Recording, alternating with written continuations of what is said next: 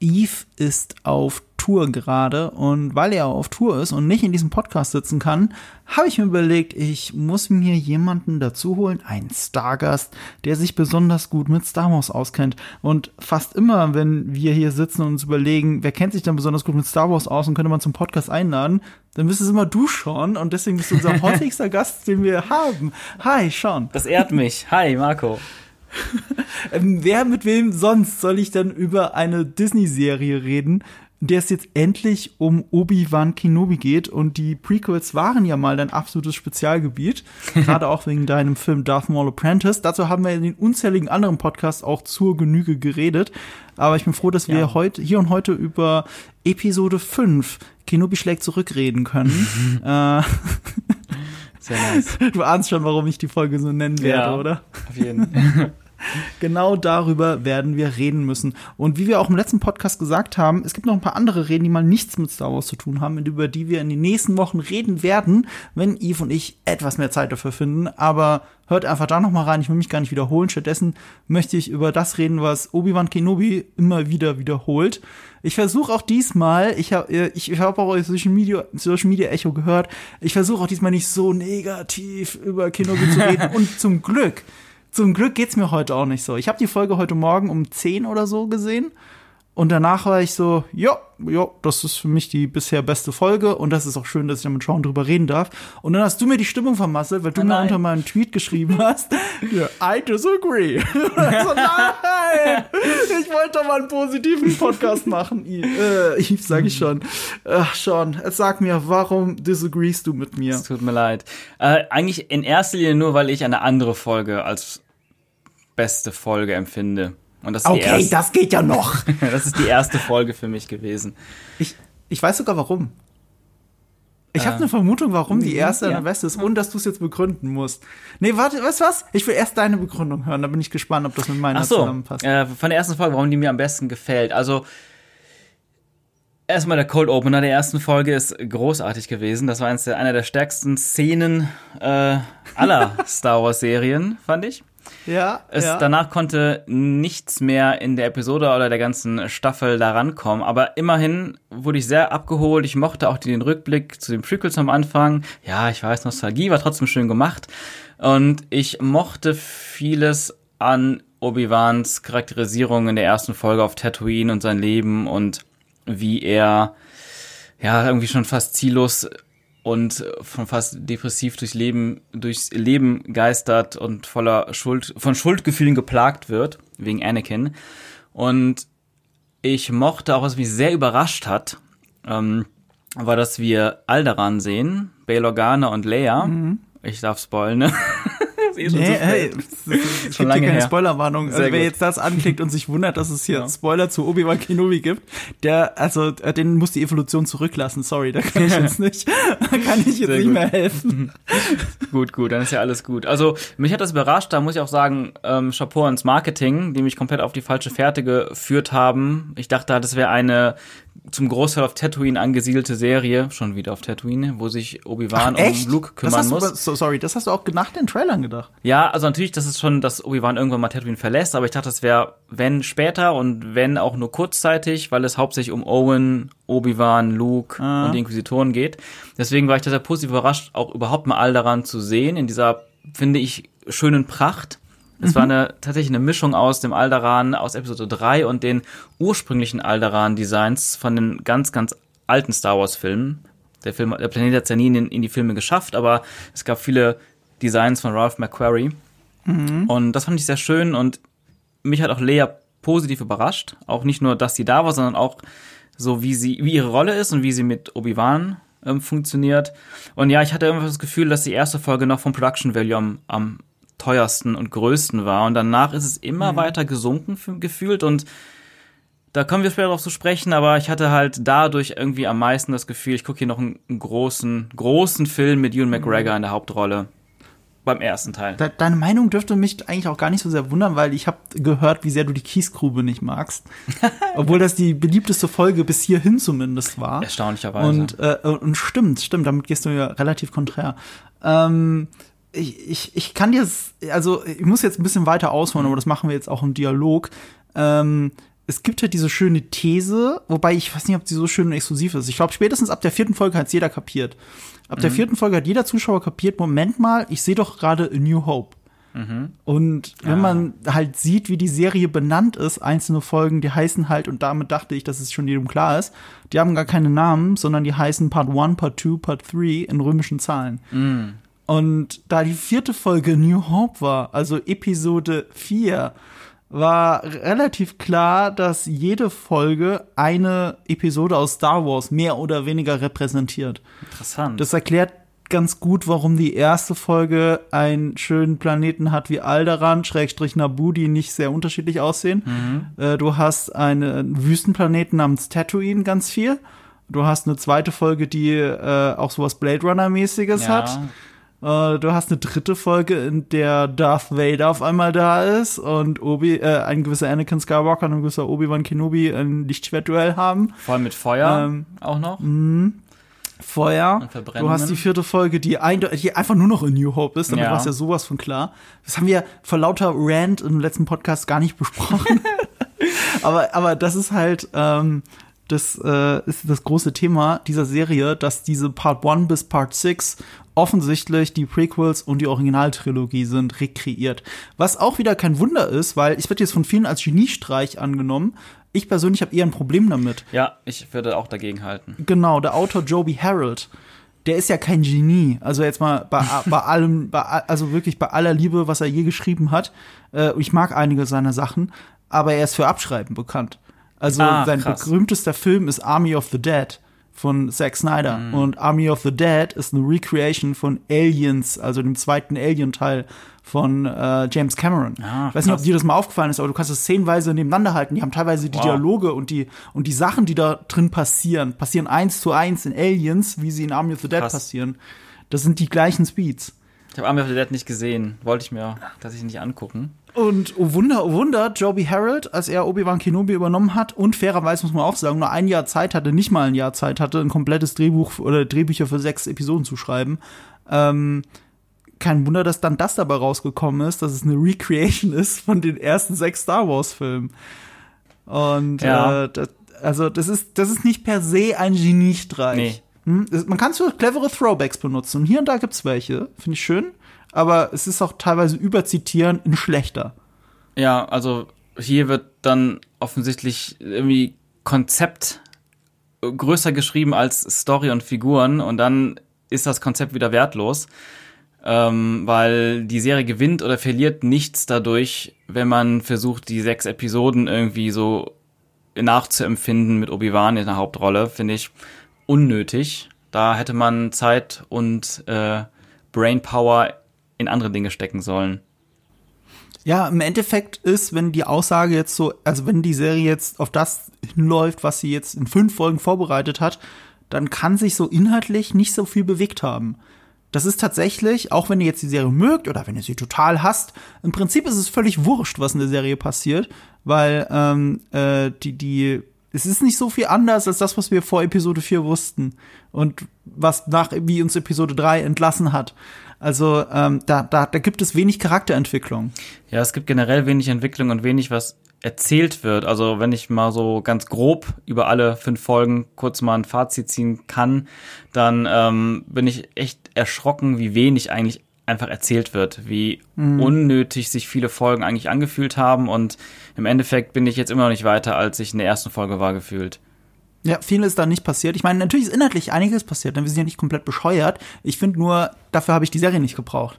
Um, um, zu, um zu sehen, dass, äh, äh dass Obi-Wan vielleicht ein bisschen ähm, niedergeschlagen ist noch von den Ereignissen in Episode 3 und jetzt langsam wieder zu, langsam zu dem Mentor wird, zu dieser Mentorfigur, die wir in Episode 4 kennen, dass dieser Weg ist mir schon klar und die Serie ist nicht so gut darin, mich emotional so zu, gefangen zu nehmen, dass ich da jetzt komplett mitleide und mitwachse und mitfühle, sondern ich sehe das alles zu sehr mit einer gesunden Distanz und mit einem an, an, äh, andauernden ja, klar.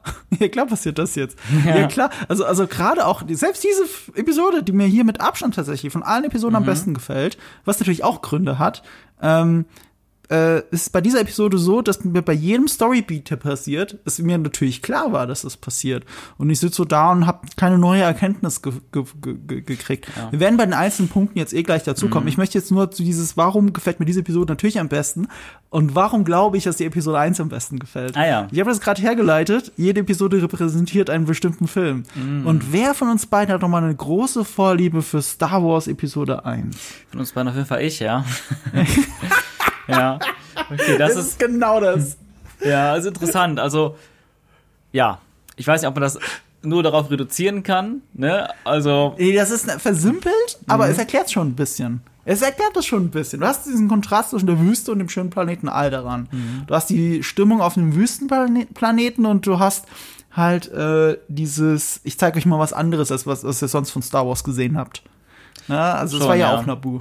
Schon, ja. Das, das, das, das nimmt dich ein bisschen gefangen, mein Freund. Und wenn ja. du hier und da dann noch ein, ein Lichtschwert auf Tatooine siehst, das rot ist, dann, dann, dann bist du verloren. Ja, und bei mir geht. ist es halt natürlich die Episode 5 Beats, mhm. weißt du? Wenn, wenn Darth Vader durch die Gegend rennt und keine peinlichen Sachen macht. Ich bin ja auch kein so großer Fan von Episode 3.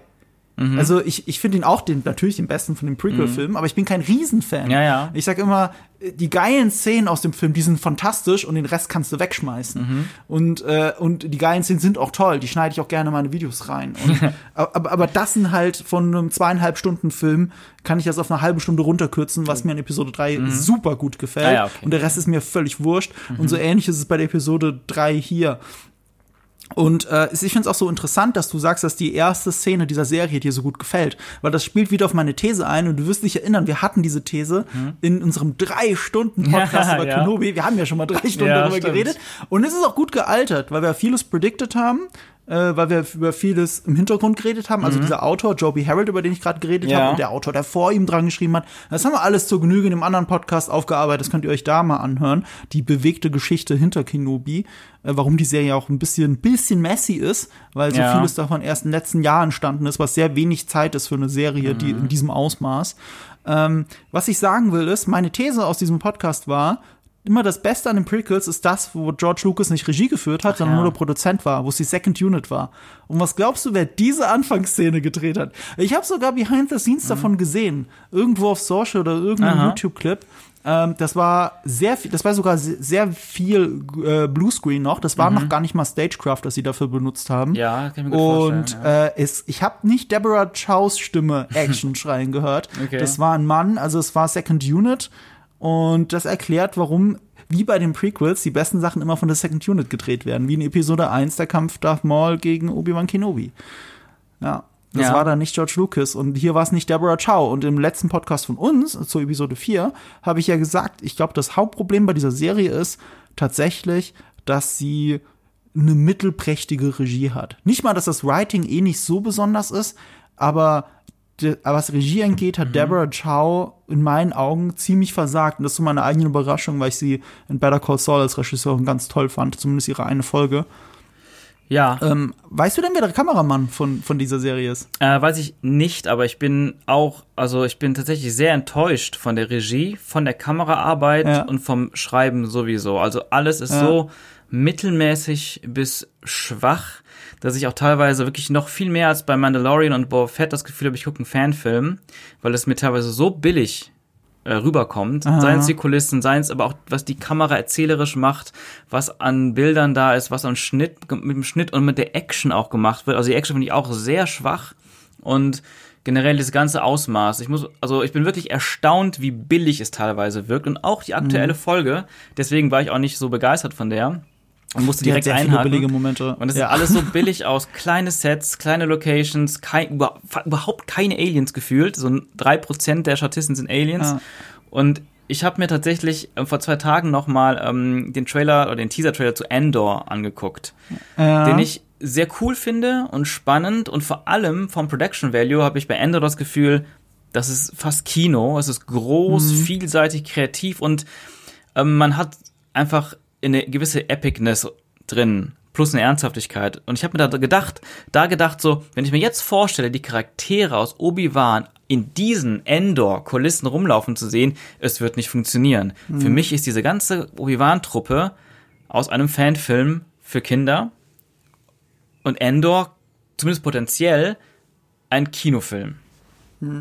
Das hat gute Gründe, warum das so ist, wie du es gerade gesagt hast. Es ist tatsächlich so. Also zum Beispiel Mandalorian ne, mhm. ähm, hat fast alles vor Stagecraft gemacht, aber auch mit äh, optisch so beeindruckend, dass du jetzt große Innenräume hast, die einfach in Stagecraft echt aussehen. Mhm. Und die ganze Serie ist darauf konzipiert, dass sie so ist, wie sie ist. Und sie hat sich auch nochmal entwickelt von Staffel 1 zu Staffel 2. Sie haben es perfektioniert. Und ähm, Obi-Wan Kenobi hat den Ruf, auch Stagecraft zu sein. Sie sind auch Stagecraft, aber sie sind nicht nur Stagecraft. So war die gar nicht geplant. Und man sieht es eben auch, wie gesagt, bei den Behind the Scenes zur besten Szene, deiner Meinung nach, in dieser Serie, mhm. die war vor Bluescreen, die war gar nicht Stagecraft. Ja. Man Mandalorian ist auch hier und da Bluescreen und Greenscreen, da wo es nicht anders geht. Oder noch so dazwischen, zwischen den Kulissen, es siehst du manchmal, dass noch ein Greenscreen hochgegangen ist. Mhm. Und, äh, aber ich habe den Eindruck, dass diese Serie entweder immer mal, mal die, wie diese Kiesgrube, so on Location gedreht ist, aber keine besondere Location. Ja.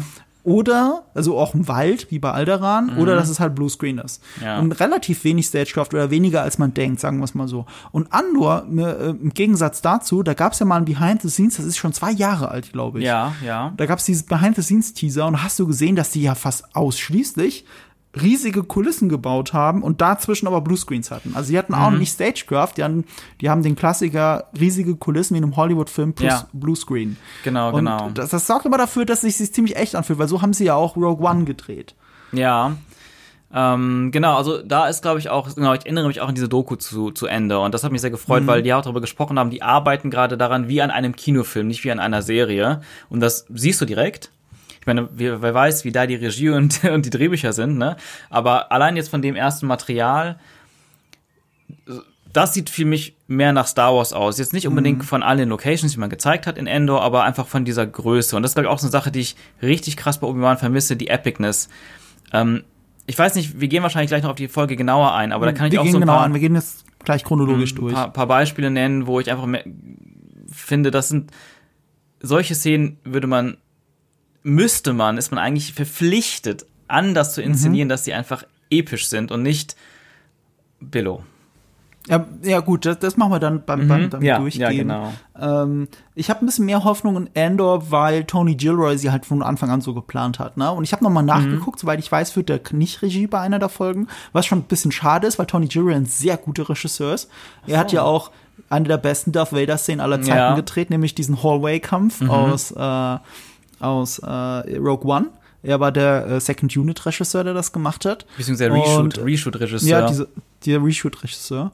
Und äh, er hat äh, hier bei der Born-Trilogie, bei der ursprünglichen, hat er auch alle Drehbücher geschrieben. Das ist ah. jetzt auch kein ah. Shakespeare, mhm. aber der kann das schon, so ja? Spionage-Thriller. Voll, Und voll. wenn der Typ halt äh, eine Star Wars Spionage-Thriller-Serie macht, dann habe ich ja schon Bock drauf. Und ich bin so so gehypt auf Endor, was ich nicht gedacht hätte, Geil. weil dieser Trailer mal nicht die Nostalgieschrauben anzieht und bekannte Melodien raushaut, mhm. sondern sich komplett anders anfühlt als alles, was ich bisher in Star Wars gesehen habe und das sehr ernsthaftig. Und da habe ich halt einfach unglaublich Lust jetzt drauf. Ja, nice. Und deswegen bin ich bei Endor gehypt. Aber das ist ein Thema für ein anderes Mal. Mhm. Ähm, irgendwas wollte ich, ach, wegen der Kamera okay. Mhm. Äh, ich finde an für sich wäre die Kamera super, aber ich glaube, die Kamera hat eigentlich komische Regieanweisungen gekriegt. Das habe ich auch im letzten Podcast durchanalysiert. Ja. Diese, dass sie sich nicht entscheiden kann, wann sie wackeln soll und wann nicht.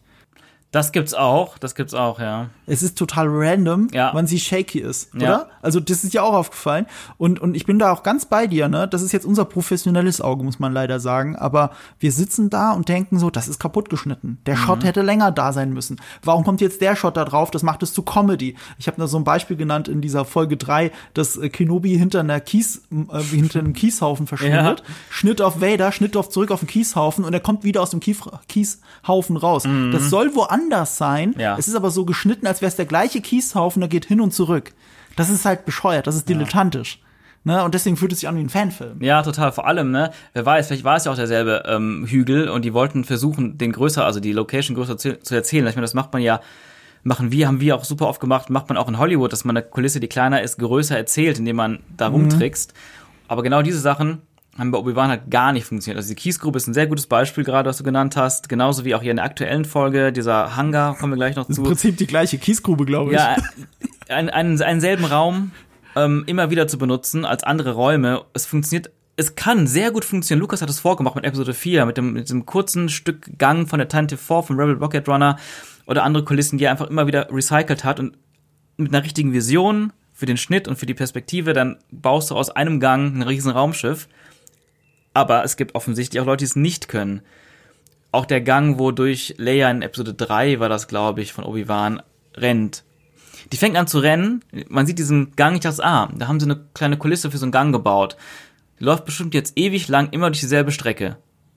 Ja, genau das passiert. Ihr ganzer Plot im dritten, dritten Akt der dritten Folge ist nur durch diesen immer gleichen Gang zu laufen.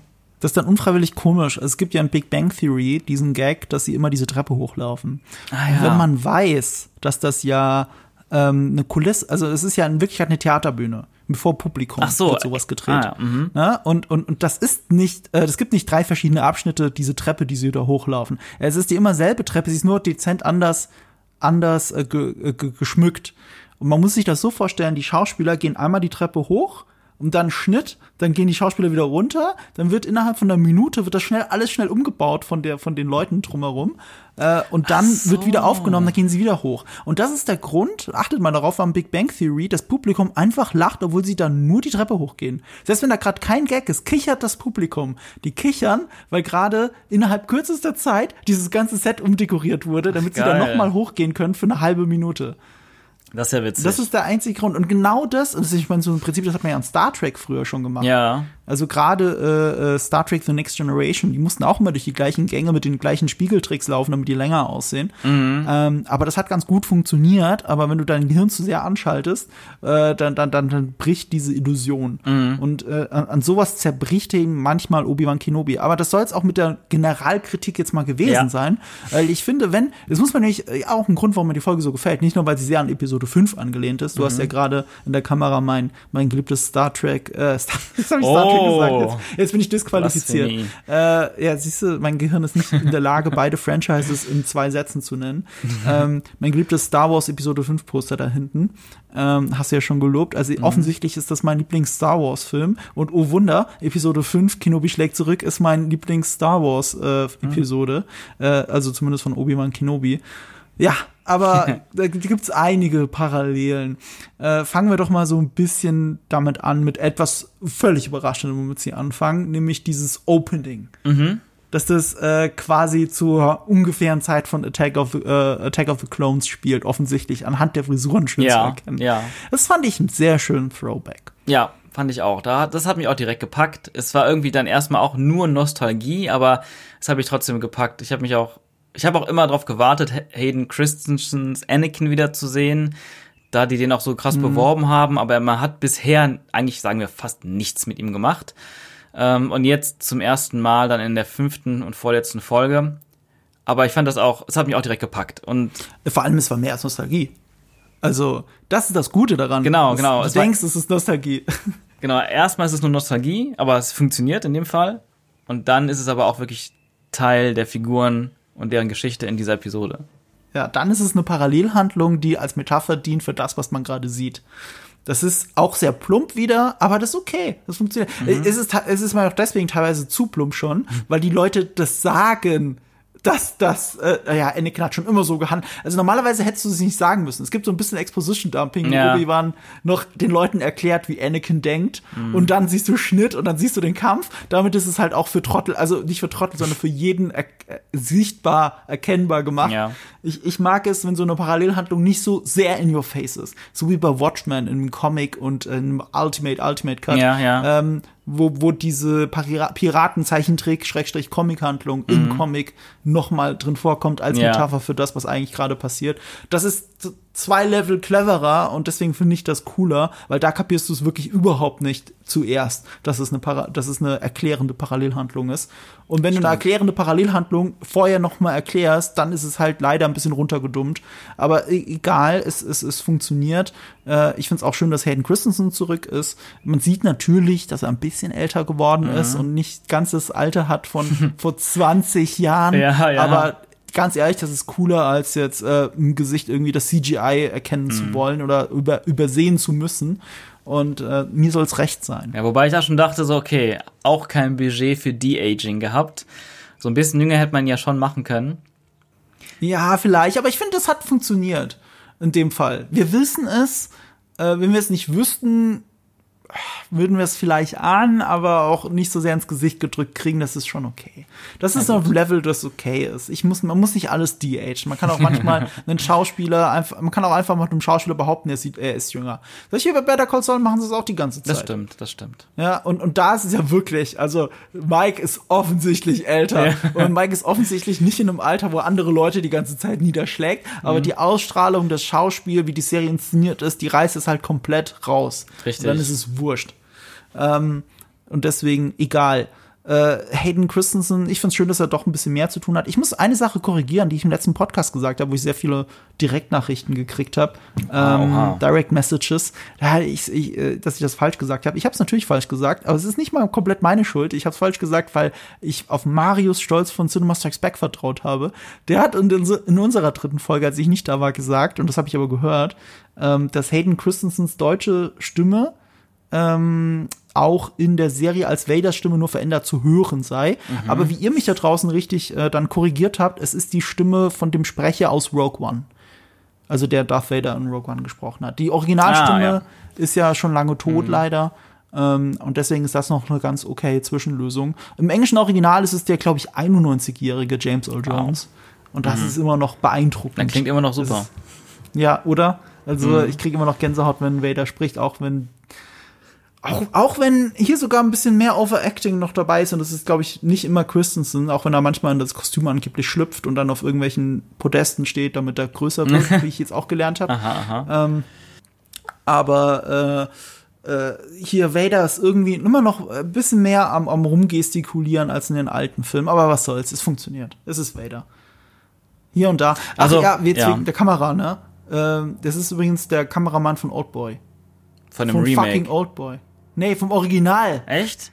Es ist der. Es ist Was? einer der besten Kameramänner der Welt, der diese Serie Was macht. Was ist denn da passiert? Da liegt es auch wirklich und, an der Regie und der ist auch nicht kaputt, der Typ. Der hat, äh, äh, also es ist nicht so, als hätte er schon längst seinen Spirit verloren und macht nur noch Kackfilme oder sowas. Mhm. Der hat noch letztes Jahr Last Night in Soho gemacht für Edgar Wright. What? Hä, das, was ist denn da? Dann, ist das, dann, dann, dann, dann muss er ja komplett das nur als Auftragsarbeit sehen und überhaupt keine Leidenschaft reinstecken. Ich glaube nicht, dass es das ist. Ich glaub's nicht, weil die Serie hat hier und da ein paar richtig geile Shots. Jetzt denkt dir mal nur mal, diese Shots würden auch wirklich mal stehen bleiben und äh, jemand würde ihm nicht die ganze Zeit anschubsen und sagen, das muss wackelig sein, weil ich will das shaky. Ja, ich weiß nicht, aber ich das ist aber nur meine Vermutung. Ja. Vielleicht ist auch er derjenige, der es kaputt macht und sagt, nee, ich will alles shaky, man muss ihn zurückhalten. so, das kann ja auch sein, aber guck dir seine restliche Arbeit an, die ist ja nicht so shaky. Also ich wüsste gerade gar keinen Film von ihm, der shaky ist. Der hat aber auch Uncharted gemacht, ne? Und Uncharted ist ja auch ein kaputter Scheißfilm. Aber, aber das ist nicht die Kamera, ist das Problem. ja, ja, genau. Also scheinbar, vielleicht, vielleicht, vielleicht kommt es wirklich darauf an, mit wem er zusammenarbeitet und was da wirklich vorher besprochen wurde. Weil ich fand auch die Nicht-Shaky-Shots in Obi-Wan ganz oft einfach relativ langweilig. Und selbst die Shots auf Vader, ich habe immer das Gefühl, Vader ist falsch gefilmt. Also konsequent sieht er nicht geil genug aus. Und es ist so einfach, Vader geil aussehen zu lassen. Und es ist auch immer ganz oft so weitwinklig, wenn man vor ihm steht, ganz close, so dass seine mhm. Maske irgendwie viel zu groß wirkt im Vergleich zum Helm. Und das sieht dadurch auch wieder so billig fanfilmmäßig aus. Also mhm. Ich, ich bin weiß, kein Fan von der also, Kameraarbeit. Ich hatte teilweise das Gefühl, äh, Vader ein bisschen untersichtiger vielleicht, damit er bedrohlicher wirkt. Und äh, ja, du hast recht, die Shots sind sehr oft sehr weit. Und wenn sie in Star Wars so weit waren, dann war oft das Bild, also die Kulisse, die ihn noch so geframed hat, also die, die Tunnel, durch die er geht, ne, und das mhm. Licht, das in diesen Tunneln ist, das hat ihn so schön geframed. Und hier läuft er halt durch eine Kiesgrube, auch in der Folge. Und dann sieht das wie das gar nicht beeindruckend aus. Ja. Oder ich muss an einen Shot denken, da läuft er durch so einen Tunnel und natürlich muss ich an den Angriff auf Hoth denken, warum auch immer. Da gibt's hm. auch so einen Moment, wo Vader ja. durch Tunnel läuft. Aber dann ist noch parallel dazu, der Rauch kommt rein durch zerstörte Kulissen. Äh, dann laufen rechts und links von ihm sprinten Snowtrooper durch die mhm. Gegend. Ne? Und äh, so wirklich in so einem Kriegsmodus und, und positionieren sich. Und er läuft einfach super cool und eiskalt da durch. Ja, ja. Und, und das macht mh. Vader dann in dem Moment aus. Und hier läuft er aber einfach alleine da durch, wie, wie ein gestörtes Kind, das äh, sagt, nee, ich mach das jetzt selber. Ja, es funktioniert nicht. Und vor allem auch, äh, Hoth ist halt auch ein guter Vergleich. Klar, die haben das ja ganz klar auch, so, ne? die Parallelen sind ja sehr offensichtlich. Ähm, aber selbst dieser uralte Film mit einem minimalen Budget im Vergleich zu dem, was heutzutage an Budgets in Filme fließt. Wahrscheinlich mhm. hat eine Episode oder zwei Episoden das Budget von ganz Empire Strikes Back. Ich weiß nicht, vielleicht auch nicht, aber ähm, trotzdem hattest du größere Sets, stärkere Bilder und es ist auch viel mehr los, viel mehr Ebenen und so. Und in dieser Basis, die wir in dieser Folge haben, ist gefühlt ein Gang und ein Raum und die filmen alles weitwinklig, damit die Kulisse halt größer aussieht, als sie ist. Und du merkst aber einfach, dass alles einfach ultra klein ist. Und mich ja, irritiert find, das sehr. Es ist nicht schade, es kann doch auch klein sein, aber dann musst du es auch so filmen. Weißt du, da gehst du dann nahe, da machst du es intimer. Dann, dann genau, dann entweder filmst du es oder du erzählst es auch so. Was die ganze Zeit immer, gerade in dieser Folge jetzt, und da finde ich es wirklich fast schon mit am schlimmsten, so kulissentechnisch, abgesehen von der dritten Folge, die versuchen aber, es groß und episch zu machen und diese große Invasion zu inszenieren, aber haben die Mittel dafür nicht. Und da ist eine riesen Diskrepanz. Also mich holt das mhm. so raus, dass ich das Gefühl habe, wirklich, wie gesagt, Fanfilm, Billigproduktion. Dann hätten die einfach sagen sollen, wir machen es auch wirklich. Es ist eine kleinere, intimere Szene, die gar nicht erst so groß sein will. Weil wenn wir das Budget gar nicht haben dafür. Weil das hat für mich mhm. heute, heute wieder mal nicht funktioniert. Ja, aber jetzt so zur Verteidigung der Serie, jetzt muss ich mal wieder den Good Cop spielen. Yes. Es gibt hier ein paar intimere Momente. Gibt es. Gerade mit Raver zum Beispiel, dieses, dieser Dialog durch dieses Tor hindurch. Und dann funktioniert es schon wieder besser, weil dann hast du auf einmal eine Szene, die nicht davon lebt, dass jemand durch Kulissen stapft, sondern dass zwei Menschen intim miteinander reden und auch mal zeigen können, was sie als Schauspieler so können. Mhm. Und darauf liegt jetzt der Fokus. Na, und, und es wird auch im Sub, ist nicht im Subtext, es wird inhaltlich über irgendwas geredet, was wenigstens mal vorbereitet wurde, wo du auch einen klaren, den klaren ja. roten Faden durch die Serie siehst. Und in dem Moment ist die Folge schon wieder stärker. In dem Moment ist die Serie auch ein bisschen stärker. Absolut. Also diese Szene, ja. dieser Moment, den du erwähnst, ist auch für mich der stärkste Moment der Folge gewesen. Mhm. Aber ich würde noch dagegen halten, dass dieser Moment in jeder noch größeren oder noch kleineren Kulisse auch funktioniert hätte an irgendeiner Tür zwischen den beiden. Der Moment hat funktioniert, aber das ändert, das macht nicht besser, was ich, was vorher oder nachher äh, ist nee, rein inszenatorisch ähm, passiert. Ich sag mal, in dem Moment, da, da siehst du, dass in dem Moment hat Kulisse ja gar keine Rolle gespielt. Ja, okay. Mhm. So, und deswegen funktioniert ja. und, und jeder andere Moment, wo eine Kulisse oder eine Kamera oder was auch immer es irgendwie billig wirken lässt, obwohl jede Folge hier über 10 Millionen wahrscheinlich gekostet mhm. hat. Aber jeder kleine künstlerische Missgriff, der das für dich billig wirken lässt, zerstört es halt immer so ein bisschen. Mhm. Ich habe immer das Gefühl, mit dem ganzen Potenzial, du hast einen der besten Kameraleute der Welt, du hast die Möglichkeiten von Stagecraft, von Bluescreen, von ILM. Mhm. Ne, es müsste alles besser aussehen. Du, du hast fucking Ewan McGregor. Ne? Du hast auch ja. Moses Ingram. Du hast lauter tolle Darsteller, mit denen du so viel machen könntest. Und eine meiner Hauptthesen, was Leia angeht, war ja, die ist halt einfach zu jung. Also die Darstellerin war ja zum Zeitpunkt des Drehs acht Jahre alt und sie soll aber eine Zehnjährige mhm. spielen. Ich finde, das merkt man. Ja. Und normalerweise nimmst du einen Zwölfjährigen, äh, eine Zwölfjährige, die das spielt und dann ist auch gut. Also dann funktioniert's. Aber mhm. du nimmst nicht eine jüngere Person, die die Dialoge von der Zehnjährigen sagen soll. Das zwei Jahre klingt wenig, aber das ist bei einem Kind nicht wenig. Das, das merkst ja. du.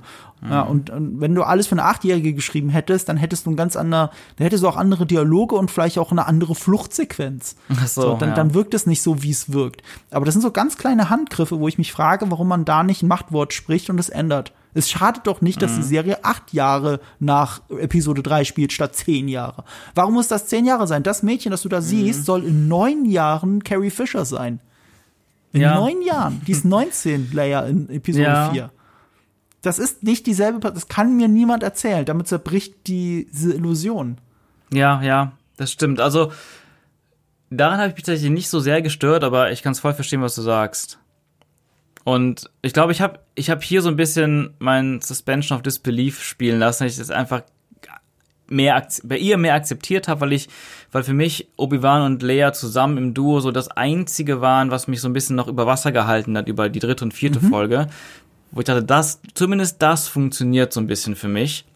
Und ähm, ja, deswegen habe ich das, habe ich sie nicht so kritisch empfunden. Aber natürlich solche Sachen, wie du beschrieben hast, diese Flucht durch den Wald von ihr, das ist ja, also schon dilettantisch. Wenn ihr eine coole Flucht durch den Wald sehen wollt, dann schaut Darth Maul Apprentice von Sean Wu. Vielen Dank. Also wenn er hier sagt, das sieht billig gefilmt aus, dann sagt das jemand, der mit viel weniger Geld was viel Schöneres gefilmt hat.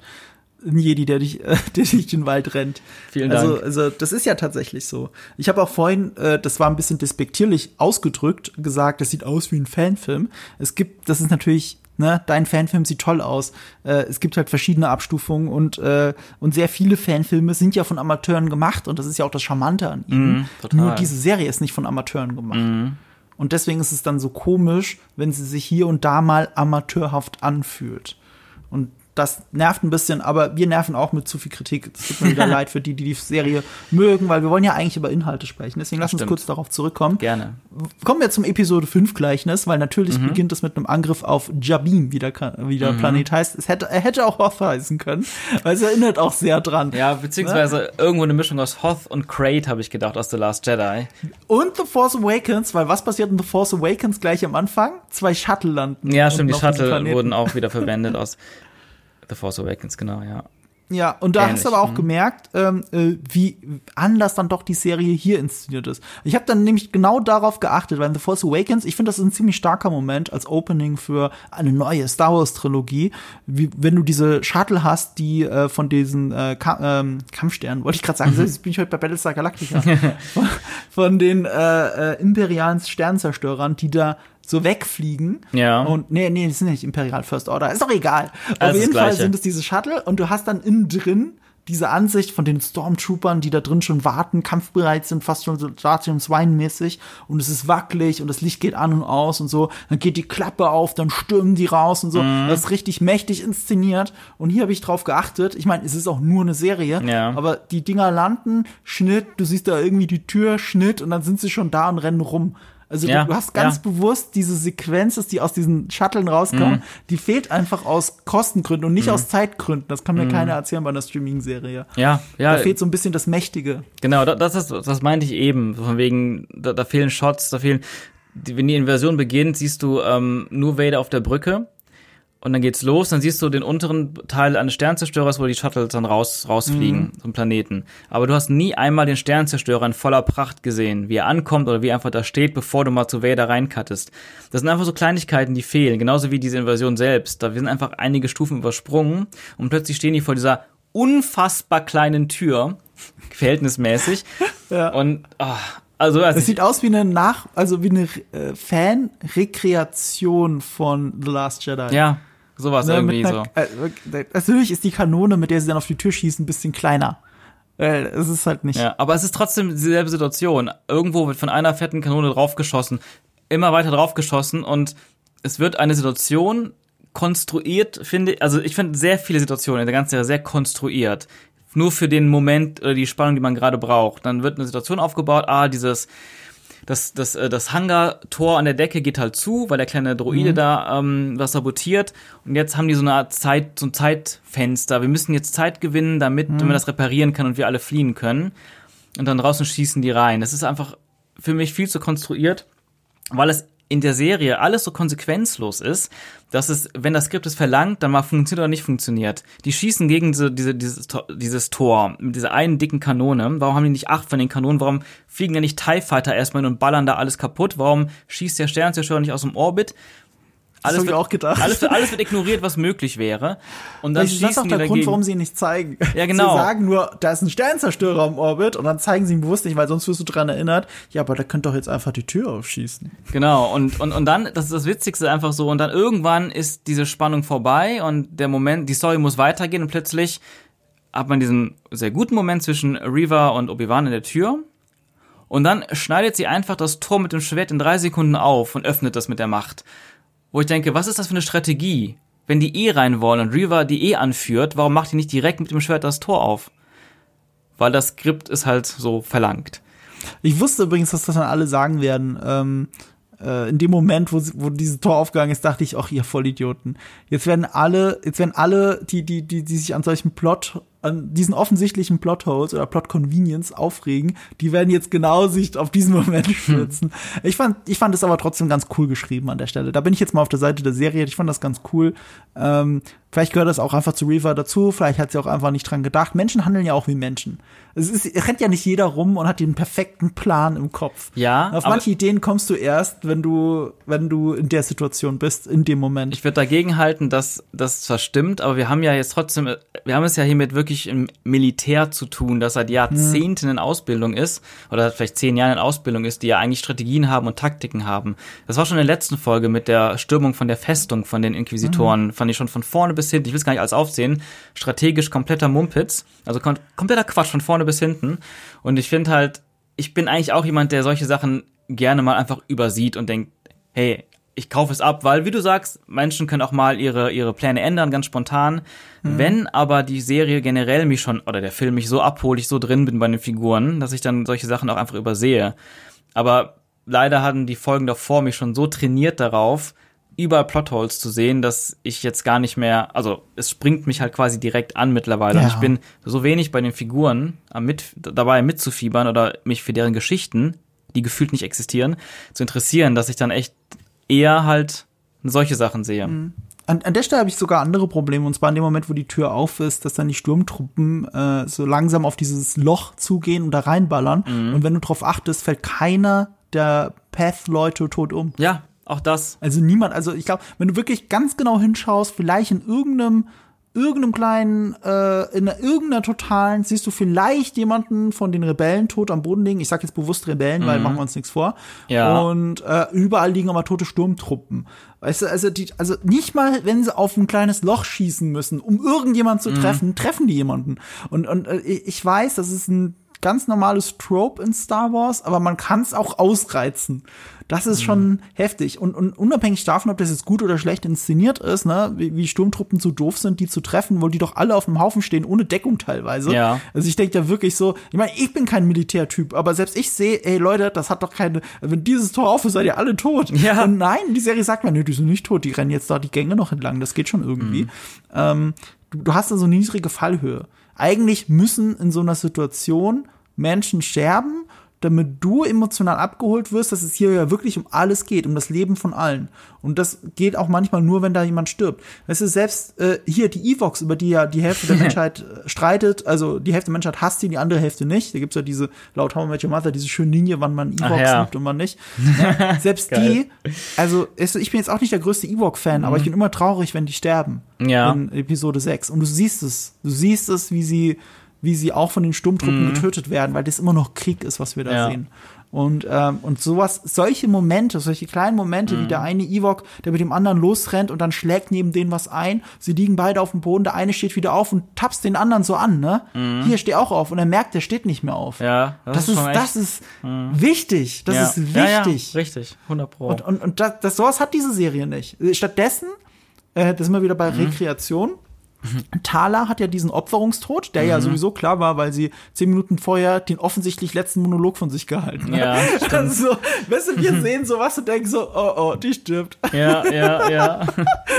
Wer diese Geschichte erzählt, warum sie das alles macht und wofür sie bereit ist zu sterben, ja, die wird auch sterben. Und natürlich macht sie das. Und selbst das war ein rekreierter Moment, weil das erinnerte mich sehr an den Original Cut von Rogue One. Ich weiß nicht, ob du das mal gesehen hast.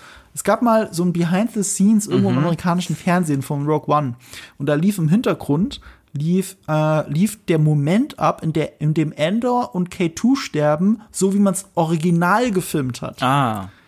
Also die wurden nicht so wie da, erst K2, äh, was war denn mit K2? Der, der, der, der hat da an diesem Pult gestanden und die, mhm. und die Rebellen verteidigt. Und Endor ist ja dann quasi in den Armen von, ähm, ähm, na, wie heißt Jin, nochmal? Jin Erso. Jin Erso gestorben, äh, als sie diese Explosion angeguckt haben. So war es ja jetzt in dem, der Version, die wir alle im Kino gesehen mhm. haben. Aber Rogue One, so wie es gedreht worden ist, sind K2 und Andor zusammen gestorben. Interessant. Und zwar, als sie die Tür zu diesem Turm, wo dann Jin hochgeht, bewacht mhm. haben. Also sie haben die, das Tor zugemacht, standen vor der Tür und haben wie in einem Western, wie so Butch Cassidy und ja. Sundance Kid mäßig, mhm. haben sie noch um sich geschossen und wurden dann dort aber, weil diese Sturmtruppen treffen, äh, getötet. Auch sehr cooler und Moment. Coole Idee das, zumindest. Ich fand es sogar besser. Mhm. Ich fand das so eine schöne Idee eigentlich, dass diese zwei besten Freunde, mhm. deren Geschichte wir zwar nicht kennen, aber irgendwie ahnen, wir spüren diese Freundschaft zwischen K2 und Endor. Und, ähm, und dass die zwei zusammen sterben, fand ich noch viel emotionaler, auch wenn ich diese Szene nie gesehen habe. Ja, ja. Weil so, ist er und Jin Erso zusammen, als sie diesen letzten Moment haben, Mhm. habe ich gedacht, küssen die sich jetzt? Also, J.J. Abrams hätte es so gefilmt. so, also, so, da gab es keine Love Story die ganze Zeit, aber jetzt hätten wir doch eine Möglichkeit, dass sie sich mal küssen. Mhm. Ja, ja. Und ich hatte, ich war auch froh, dass sie es nicht gemacht haben, aber ich hatte so den Eindruck, die sterben jetzt. Okay, okay, hat es jetzt was von Love Interest oder nicht, was hier gerade passiert? Ne? Und, ähm, und äh, zum Glück war das nicht so. Ich fand's schade, dass es in Rogue One nicht drin ist, dass sie es halt so umschreiben mussten, dass es halt irgendwie anders funktioniert. Ähm, und angeblich ist ja der Film dadurch auch besser geworden. Deswegen, wie gesagt, diese, allein diese Vader-Szene hat jeden Reshoot äh, äh, äh, gerechtfertigt, Gerecht, ja. deswegen ist es egal. Aber das war ein Zitat davon tatsächlich. Interessant, ja. Also ich, ich, ich muss an einen anderen Film denken. Einen Film, den du eben auch schon erwähnt hattest. Butch Cassidy? Nee. Nee. Welchen? Aliens. Da gab es auch die Szene, wo Ah, ja, ja. die eine. Der, die, die Handgranate ist der Klassiker aus Aliens. Gibt's natürlich auch in Army of the Dead. Hm, I wonder why. Ja, gibt's aber, sagen wir so, es gibt natürlich häufiger solche Szenen. Ich weiß nicht, ob Aliens das zum ersten Mal gemacht hat. In Starship Troopers gibt's die Szene auch. Aliens Ähm, hat's populär gemacht. wahrscheinlich, ja. Dieses Opfer, einer bleibt zurück, hat die Handgranate Mhm. in der Hand, immer dasselbe. Und auch da das Plothole, wenn ihr solche Granaten habt, die dafür sorgen, Mhm. dass alle wegrennen, warum wirft niemand eine Handgranate? Ja, das ist, das, das kommt nochmal dazu, genau. Und plus, aus, als ich das gesehen habe, ich habe auch mit René, meinem äh, Podcast-Kollegen, äh, geguckt und als die diese, diesen, den Thermaldetonator gedrückt hat, hat er direkt gesagt, so funktionieren die Dinger nicht. Weil, warum sollte es eine Funktion geben für eine direkte Selbstzerstörung? Die Dinger haben ja einen Timer, dass du das Ding werfen kannst. Da habe ich gar nicht drauf geachtet. Stimmt, die drückt drauf und, direkt dann explodiert es direkt. Das- Das ist ja Ja, Quatsch. das haben sie sogar bei Aliens besser gemacht. Da drückt die drauf und dann hat, da hat die auch so einen Moment mit dem anderen Dude. Dann sind die da so ein bisschen aufeinander, so ineinander Ja, ja. li liegend und dann macht die so, tschick, dann macht er nochmal so und dann machen die so mal so richtig so eng zusammen, Ja, in, umarmen. logisch. Die haben die Zeit, so einige Sekunden, Cut woanders hin, boom. ja. Wäre einfach gewesen. Aber irgendwie war es wieder Convenience zu sagen, es soll jetzt so funktionieren. es sind diese kleinen Ungenauigkeiten, die irgendwie komisch sind in der Inszenierung. Und stimmt, auch eine fucking Handgranate. Ja, und, und es ist halt so, und das spüre ich die ganze Zeit, wo ich immer das Gefühl habe, die Writer und Macher und Regie und so, die, die drehen halt einfach irgendwie ein, ein, ein, eine Serie, aber die, die, die, die leben nicht, die sind nicht gedanklich so in dieser Star Wars-Welt drin. Sie machen einfach nur, viele Figuren, finde ich, auch verhalten sich viel zu normal, zu irdisch. Gerade in der dritten Folge fand ich das sehr auffällig. Und solche Dinge kommen irgendwie dazu, dass die einfach, die denken gar nicht daran, die machen es einfach. Ich bleib dabei, das ist so ein Deborah Chow-Ding. Ja, kann gut sein. Ich Was, was steht im Drehbuch? Im Drehbuch steht, sie drückt einen Knopf und fliegt in die Luft, weil was soll denn sonst stehen? Ne, da, da steht nicht, äh, es dauert fünf Sekunden, dann fliegt sie in die Luft. Das Mhm. Ja. steht ja ja nicht im Drehbuch. Das ist eine, Genau. eine Sache der Regie, das gut einzufangen. Und selbst wenn da eine Zeit war, kann ja sein, dass sie es so gedreht haben, aber sie hat es im Schnitt weggecuttet. Im Schnitt Mhm. Ja. hat sie eine Explosion reingemacht. ah, das muss schneller, muss schneller, bam, muss direkt bam, bam kommen. Und das ist, äh, da sind wir wieder bei der Regie. Aber ich glaube, das ist tatsächlich das Problem dieser Serie. Eine mittelprächtige Regie macht aus all dem Potenzial auch eine mittelprächtige Ja. Serie mit guten Momenten und schlechten Momenten. Das stimmt. Plus aber auch das Skript, ne? Weil ich finde halt auch das Skript ist extrem wischiwaschi. Und ähm, du hast ja eben schon beschrieben, wie das in einem Jahr noch irgendwie geschrieben oder vielleicht rewrote, also wieder neu geschrieben wurde, weil das war ja ursprünglich mal ein Kinofilm und ich weiß nicht, wie viele verschiedene Serien dann später daraus wurden, bis man endlich an dem Punkt war, wo man hier ist. Und ich habe bei der Serie so unfassbar dieses Gefühl, zu viele Köche verderben den Brei. Also ich weiß nicht, wie groß deren Writers Room ist und wie viel noch von all den anderen Lucasfilm-Leuten da mit reinreden. Es gibt da keinen Writers Room in dem Sinne bei dieser Mhm. Serie. Das ist das Ding. Es gab dieses ursprüngliche Drehbuch von äh, äh, Hossein Amini. Ja. Und äh, Joby Harold hat es im Wesentlichen umgeschrieben. Es gibt noch, glaube ich, ein, zwei andere Personen, aber das klingt nicht nach einem Writers Room. Okay. Aber man So, ist ja trotzdem schon, schnell. glaube ich, sehr viel im Austausch mit vielen Leuten, die da die kreative Aufsicht haben bei, ähm, Oh. bei Lucasfilm. Aber ein bisschen, ein bisschen muss ich mich zurückkorrigieren. Es sind doch, nee, warte mal. Doch, es sind noch zwei andere. Andrew Stanton, ah, nee, drei andere. Hannah Friedman und Stuart Beatty. Die haben da auch mitgearbeitet. Aber Joby Harold hat halt alle Episoden. Okay. geschrieben, hat auch den Writing Credit dafür. Das spricht dafür, dass er nicht einfach nur der Headwriter ist und die anderen arbeiten ihm zu, sondern er hat alle Scripts überarbeitet und ein paar andere haben ihm dabei geholfen.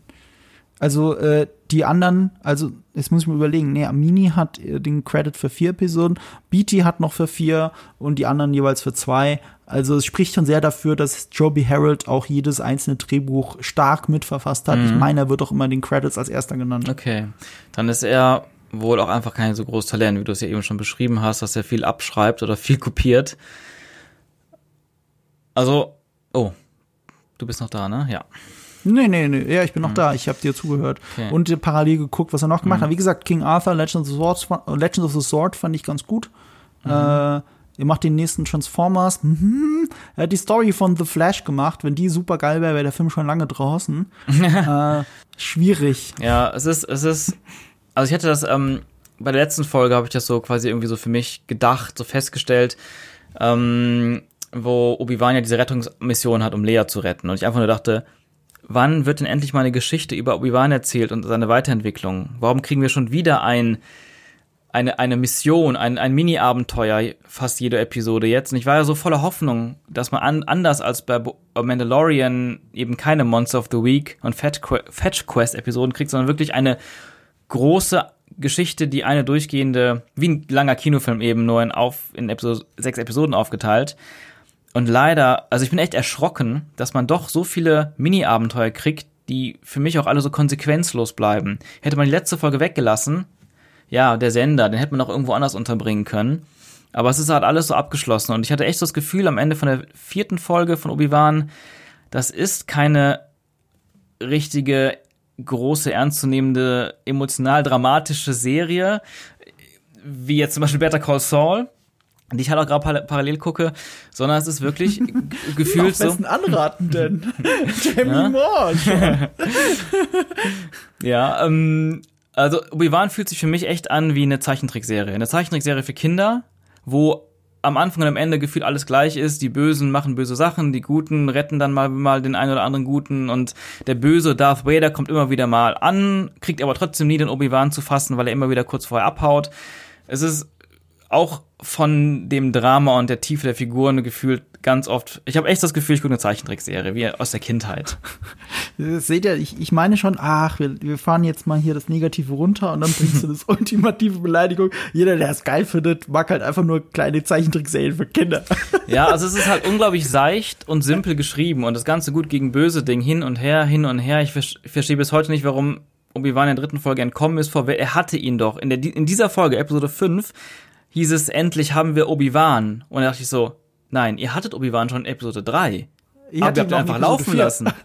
Und in Episode 4 Die auch. ihn schon zweimal. Ja, So. ja, also die hatten jedes Mal. Es ist alles konsequenzlos.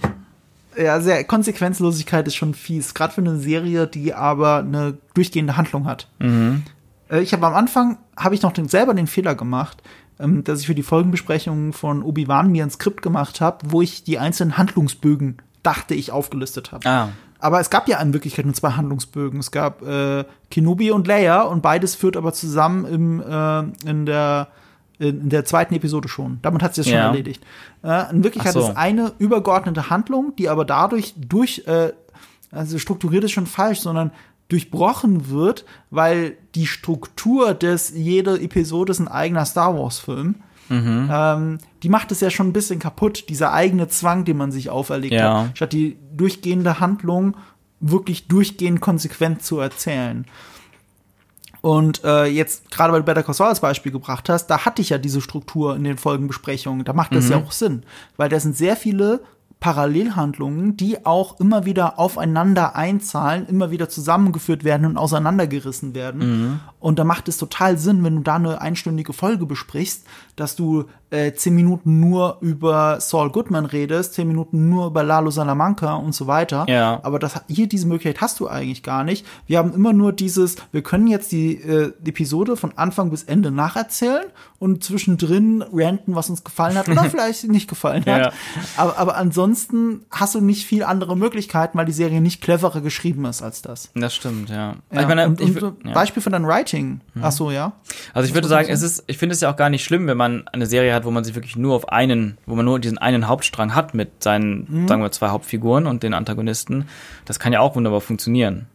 Wenn Ja. es anders, also es kann funktionieren. Aber da musst du es auch so schreiben. Dann Genau. darfst du nicht so tun, als wäre jede Folge ein anderer Film. genau, genau. Und, und weil es ein anderer Film ist, muss es einen Anfang und ein Ende haben, egal wie unbefriedigend das Ende ist. Mhm. Und genau das haben wir hier. Und das ist dann ein bisschen, bisschen doof. Also es ist sich so selber äh, in die, Be die Beine gestellt, weil man dann später sagen kann, hey, guck mal, wie clever das ist, Episode 1 bis 6, haha. ja. ja, das haben wir ab Episode 4 alle kapiert, sehr cool. ähm, äh, ja, ein schlechtes Beispiel für das Writing, äh, das da so ein bisschen mit reinspielt, ist dieser äh, ich muss sagen, Monolog von Bale Organa, als er diese Nachricht an Obi-Wan Oh. sendet. Ne? Ich habe diese gesehen, habe gemacht, was, was sagt er da? Das ist doch alles totaler Blödsinn. Was, was sagt er da? Owen Larson, äh, Owen Lars braucht seine Hilfe und er muss nach Tatooine? Warum zum Teufel? Wir haben doch Owen Lars als eine Figur kennengelernt, die in Ruhe gelassen werden will von allen Leuten und der natürlich keine Hilfe von fucking Bale Organa braucht. Also hat jetzt ernsthaft der kleine Farmer da hinten auf Tatooine, der mit allen nichts zu tun haben will, den Senator von Alderan angeschrieben, ey, du passt doch auf das andere Kind auf, ich brauche mal deine Hilfe. Was braucht er denn? Geld? Also, Hm. Nee, warum glaube- muss jetzt Bail Organa darüber? Ich glaube, es ist andersrum. Ich glaube, die Motivation kommt einzig und allein von Bale Organa. Also habe ich Aber das ist auch eine dumme Motivation dann. Klar, es ist, es ist einfach. Oh, sie haben hier mein Kind entführt, was mache ich jetzt? Ich will mich um ein anderes Kind kümmern von jemand anderem, der mich nie um Hilfe gebeten hat. Sagen wir so, man, man könnte sagen, also so würde ich es mir erklären, ähm, Bale, Organa, Obi-Wan und Yoda sind die einzigen, die wissen, dass Luke und Leia diejenigen sein werden, die den Imperator besiegen können, die einzigen. Das heißt, wenn schon Leia nicht beschützt werden kann, dann fühlt er sich anscheinend jetzt verpflichtet. Ja, aber Luke was will er denn machen? Will er, sie Keine zu, Ahnung. will er die Imperialen zu denen locken? Weil das ist halt, es, es war halt doof und turns out, das war sein Zweck. Mhm. Ja, genau, Dieser es Dialog war- hat einen Zweck. Ja, ja, ein unglaublich, wie, wieder mal unglaublich konstruierten Zweck. Ja, ich habe mich wirklich gefragt, was ist das? Wofür sagt er das? das ist- hier handelt gerade jede Figur entgegen ihrer eigenen Interessen. Warum? Um jetzt Druck auf Kenobi auszuüben oder was? Und dann kam die Stelle, dass Mhm. sie diesen Peilsender, äh, dieses Ding finden. Und dann denke ich so, oh mein Gott. die haben das wirklich, die haben ihn sehr viele dumme Sachen hintereinander sagen lassen, damit die Bösen Luke Skywalker finden. Mhm. Oh, nicht euer fucking Ernst. So, ne? Und, Ja. und das ist halt nicht gutes Writing. Sorry, das ist, äh, da, da, da bist du, da hast du natürlich recht. Das könnte auch die beste Regie der Welt, könnte das Mhm. nicht retten. Äh, und ja. Und ja, ich, ich sag nur mal, das ist hier die beste Kamera. Äh, äh, ich meine, weißt, guck mal, Oldboy, was der für Kampfsequenzen hat, ne? Und wie Mhm. da die Kamera ist. Und jetzt guck mal diese Serie. Ach, Ja, ich finde egal. auch, ich finde auch, es sind auch so Kleinigkeiten, aber irgendwie so, ich frage mich so, wie Dan hat mich letztens gefragt, äh, mit dem habe ich ähm, letztens geschrieben, Dan ist übrigens gerade bei Dune 2 aktiv. Zur Erklärung, der hat bei Dune mitgearbeitet. Mhm. Bei fucking Dune. Ich meine den neuen, nicht den vor 40 Jahren. Und beim zweiten. Holy shit. Auch. Genau, und, ähm, Und mit dir an deinem Halo-Film. So, das will ich auch noch mal richtig. gesagt haben. Und beim Star Wars Film auch, die Choreos, ne? Und die Action. Ach, das wusste ich gar nicht. Ja, das wusste ich Maul. gar nicht. Daher kennt ihr euch schon. Ach, deswegen sind da die Choreos so geil. die sind von dem. Okay, also da schließt sich ja mal wieder ein Kreis. Da Mhm. hast du einen Fanfilm gemacht, ganz unbedacht, äh, mit, mit, dem, mit dem krassesten Darth Maul-Cosplayer der Welt. Und dann passieren da super coole Darth Maul-Moves, wie man sie höchstens aus den Filmen kennt. Und dann ist der Typ, der das gemacht hat, der das choreografiert hat, Jahre später bei fucking Dune, einer der Stunt-Coordinator. What the fucking fuck? So kann's gehen, ja. Sehr, sehr gute Entwicklung auf jeden Fall.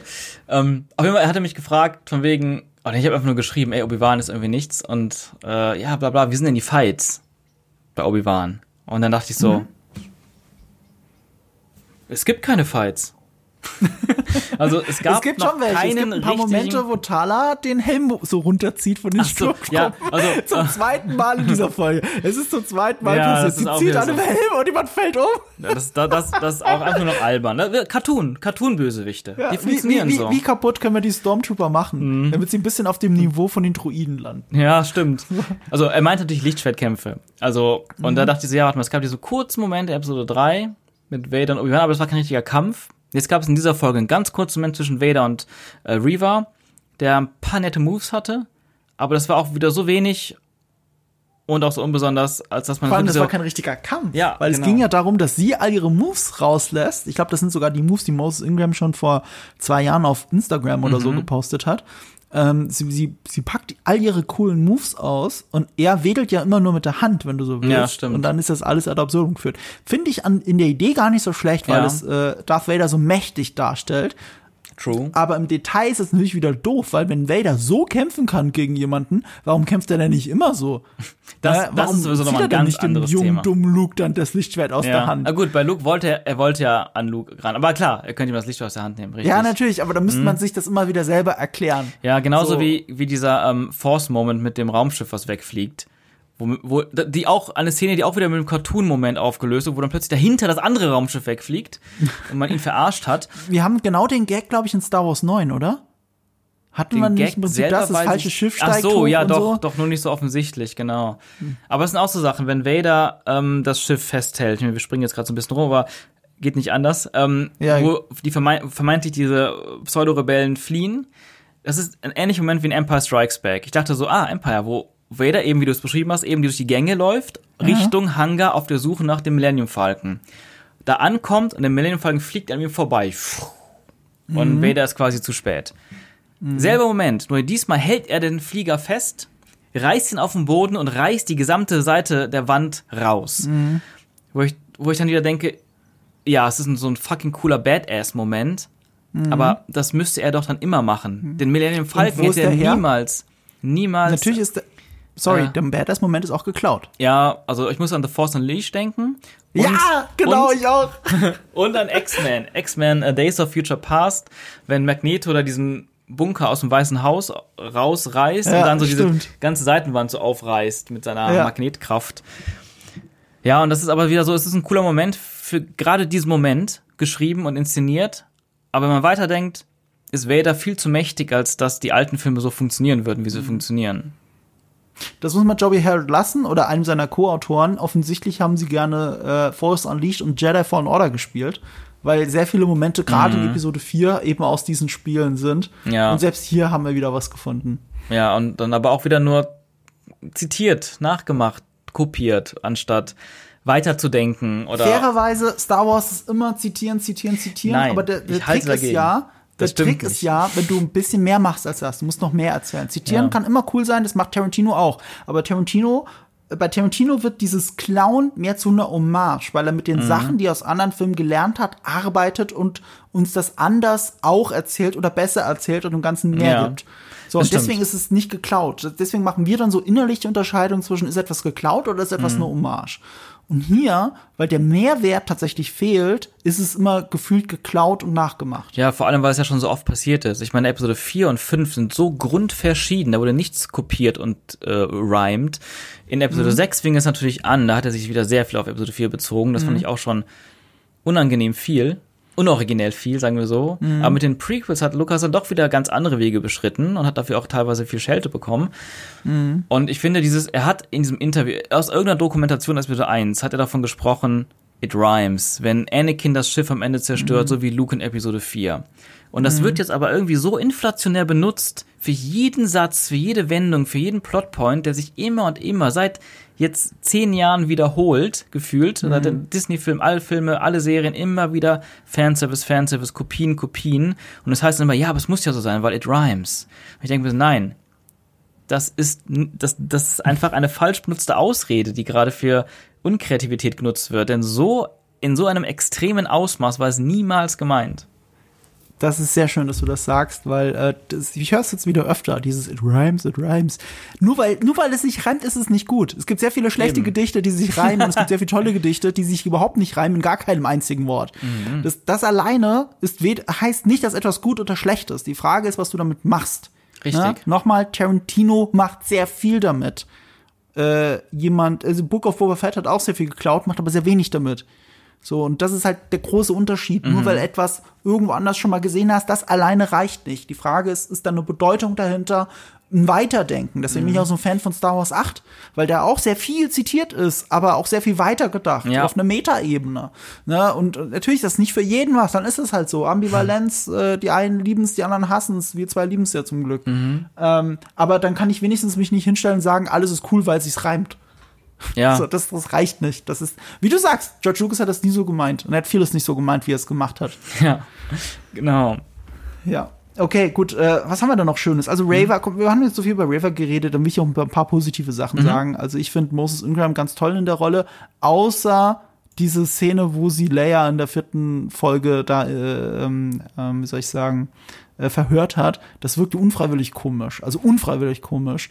So, ähm, Ja. wie in so einer Kinder, wie in einer Komö kinderfreundlichen Komödie, wo die Kinder den, den Bösewicht, der sie gerade foltert, clever austricksen. Ja. So, wirk so wirkte Ja. der ganze Dialog. Da bin ich wieder beim Zeichentrick. Aber ansonsten ist Raver äh, eine Bereicherung für das Star Wars-Universum für mich. Außer, jetzt muss ich wieder negativ Mhm. werden, diese Wendung mit ihr. Ähm, ich finde es cool, weil sie den Plothole umgehen, weil sie haben ja einen Plothole aufgemacht, das umgehen sie aber direkt wieder. Welches Nämlich, meinst dass du sie denn? wusste, dass, dass sie weiß, wer Anakin Ach so. Skywalker ist. Dass sie weiß, dass Darth Vader Anakin Skywalker ist, ist in dem Universum nicht etabliert. Ja, also da gab es dann auch viel Kritik, das kann sie ja gar nicht wissen, aber alle anderen hatten auch recht, wenn sie sagen, jetzt guck doch erstmal die Serie und guck mal, was passiert. Oh, der große Inquisitor, Inquisitor, sie haben ihn getötet, das ist gegen den Kanon. Ja, aber und Rupert erst in den Talkshows hat gesagt, äh, der hat zwei Mägen. so wie so, wie es halt im Kanon geil. etabliert ist. Der hat zwei Mägen. Ah, okay. So, und, und, und ähm, alles cool, das kann man machen, das ist nicht mein Problem. Äh, mein Problem war dann eher, dass ich am Ende gedacht habe, ah, okay, sie darf jetzt nicht wirklich böse sein, die Figur. Sie muss einen doppelten Boden haben, der sie am Ende zu irgendwie zu einer Heldin macht. Ja. So, ich, ich weiß nicht mehr, wer es war. Vielleicht war es auch Eve im Podcast, vielleicht habe ich das auch woanders gehört. Ich weiß es nicht mehr, aber irgendjemand hat gesagt, als er Reaver zum ersten Mal gesehen hat in der Serie, die wird irgend, die wird gut. Die wird definitiv gut. Und ich habe gesagt, hä, warum? Und dann diese Begründung, die ich eigentlich nicht mag, aber die halt hier tatsächlich auf fruchtbaren Boden gefallen ist, ist leider genau das, wofür äh, die blöden Rassisten da draußen, die ja auf Moses Ingram einprügeln und wo sich dann auch Ewan McGregor sehr schön, sehr schützend vor sich stellt auf Social. Das ist genau sowas passiert, was, was solche Leute ja immer predikten. Nämlich, ähm, dass Disney es nicht zulassen würde, dass eine schwarze Frau auch einfach mal einen Bösewicht spielen kann. Sie muss diesen doppelten Boden haben, dass sie im Endeffekt in Wirklichkeit gut ist. Ich mag das interessant. selber nicht, dass wir über solche Sachen diskutieren müssen. Ich meine, es ist immer noch ein Schwarzer, der Darth Vader seit 40 Jahren, 45 Jahren diese tolle Stimme leiht. Ähm, deswegen fuck auf, auf, auf, auf sowas. Ich, ich finde, das darf eigentlich gar keine Rolle spielen. Aber Ja. anscheinend spielt es vielleicht doch eine Rolle. Vielleicht ist es auch nur Zufall. So oder so ist Moses Ingram eine tolle Darstellerin und ich finde, sie gibt Raver was und ich spüre diesen Zorn und ich finde das ganz toll. Und deswegen ist auch einer meiner Lieblingsmomente dieser Serie, wie Raver mit äh, Obi-Wan Kenobi über, über diesen Flashback redet. Ja. Das ist eigentlich einer der tollsten Momente und deswegen äh, an alle da draußen, die an ihrer Hautfarbe stören, fickt euch. Aber, aber es ist trotzdem schade, dass man sie nicht auch mal einfach nur böse sein lässt. Ja, also sagen wir so, ich meine, ich finde sie tatsächlich auch interessanter, wenn sie nicht nur böse ist. Ja, das stimmt auch natürlich auch Ähm, wieder. Ich, ich fand auch, jetzt wo du es gerade sagst, den starken Moment zwischen ihr und Ewan und ich habe gerade so parallel so ein bisschen gedacht, wo gab es überhaupt viele Momente mit ihr und Ewan zusammen in der Serie und dann ist mir eingefallen, am Ende der zweiten Episode, Und das hat mir gefallen. genau, das mochte ich auch, es war einer der starken Momente und ein gutes Ende für diese Folge auch, wo, wo sie ihm dann ja quasi überhaupt erst erzählt, wo Obi-Wan überhaupt erfährt, dass Anakin Vader ist, Anakin noch lebt. In der, in der, in der Hinsicht kann man ja auch interpretieren. Ich finde es, ja, anyway, auf jeden Fall, den Moment fand ich, diese Szene fand ich sehr cool zwischen den beiden. Das hat, das war emotional und spannend, hatte ein bisschen Gänsehaut und führte zu einem tollen Cliffhanger. Ähm, nee, deswegen mag ich, ich mag tatsächlich eine rein wütende, aggressive Reaver weniger, weil sie mir doch über die ersten vier Folgen hin ein bisschen zu eintönig war, so ein bisschen zu eindimensional und so finde ich sie viel interessanter als Charakter und ich war auch einer von denjenigen, die direkt in der ersten Folge gesagt haben, weil du wahrscheinlich auch, aber, aber ähm, dass sie eine der Jünglinge ist vom, von der Opening-Sequenz und dass sie auf jeden Fall irgendwann einen Turn hat zum Guten. Das hat Eve auch gesagt, aber da war ich wieder der Meinung, äh, ich glaube nicht, dass sie einer der Jünglinge der Opening-Sequenz ist. Deren Gesichter haben wir, glaube ich, nicht gesehen. Ich doch, hab doch, wir haben die alle mal geachtet. gesehen. Ich habe die Folge Ja, aber die Gesichter haben wir alle gesehen von allen. also Oder vor allem sie. allen? Die, du musst das mal angucken. Der allererste Also Shot. sie war jetzt dabei oder Genau, nicht? der allererste Shot ist wirklich River als Kind. Die erste Person, Ah, die man okay. sieht. Die Kamera fährt so zurück, dann kommt sie ins Und das Bild ist dann wirklich Reaver. anderen. Okay, dann nehme ich Mhm. alles zurück. Ich habe ich hab, ich hab Eve gesagt damals, ich glaube zwar, dass sie einer der Jünglinge war, aber ich glaube nicht unbedingt, dass sie einer der Jünglinge ist, die in dieser Szene zu sehen sind. Dafür fand ich, dass es nicht zu sehr auf sie gemünzt war in der Inszenierung. Aber wenn du jetzt sagst, dass sogar sie der Erste ist, den mhm. man sieht, dann ist natürlich, äh, nehme ich alles zurück. Das ist auch überraschend clever für die Serie. Ja. Und ich habe es nicht gesehen und deswegen Kudos dafür. Ja, vielleicht ist es auch so gedacht. Ne? Manche sehen es, manche nicht. Ich fand nämlich auch in der ersten Folge nämlich sie noch auch interessant, weil erst war sie nur diese sehr, ähm, ja, sehr, sehr wütend, sehr energische Person, die immer irgendwie über die Grenzen gegangen ist und immer mhm. gestoppt werden musste vom Großinquisitor, fand ich erstmal ganz cool als Charakterisierung. Und dann fing sie halt irgendwann an, so eine Rede zu halten auf Tatooine, von wegen, warum die Jedi schwach sind oder warum die Jedi mhm. feige, Jedi sind feige und sie kümmern sich nicht um ihr um sich selbst, die flie fliehen, anstatt ihren Familien zu. Irgendwas, ich gebe es gerade ganz falsch wieder, aber die hat eine Rede gehalten, wo ich direkt dachte, die redet nicht nur über die Jedi als, mhm. als Anti-Jedi, sondern sie redet über sich selbst und was sie ja. fühlt, wie sie verraten, verlassen, im Stich gelassen wurde mhm. als Jüngling. Ähm, oder auch verraten wurde in dem Fall von Anakin, wobei das, mhm. diesen Anakin habe ich jetzt noch nicht gehabt, aber ne, ich habe es immer auf Jedi bezogen und deshalb fand ich sie, deswegen auch die erste Folge, auch ein zusätzlicher Punkt. Ich fand Obi-Wan gut charakterisiert und Reva mhm. gut charakterisiert in der ersten Folge und danach mhm. wurde es irgendwie immer eindimensionaler durch die ganzen kleinen Mini-Abenteuergeschichten. Ja, das hast du schon gesagt, das, äh, das muss man der Serie echt lassen. Ähm, umso schöner fand ich dann auch, wie sie mit Darth Vader dann eskaliert. Äh, wie gesagt, von der Choreo her fand ich es fast wieder enttäuschend. Mhm. Ähm, aber der Moment, wie Vader sie hinrichtet, das war schon wieder stark, weil er auch das gemacht hat, was ich an der Serie auch mal mag, die Matchcuts.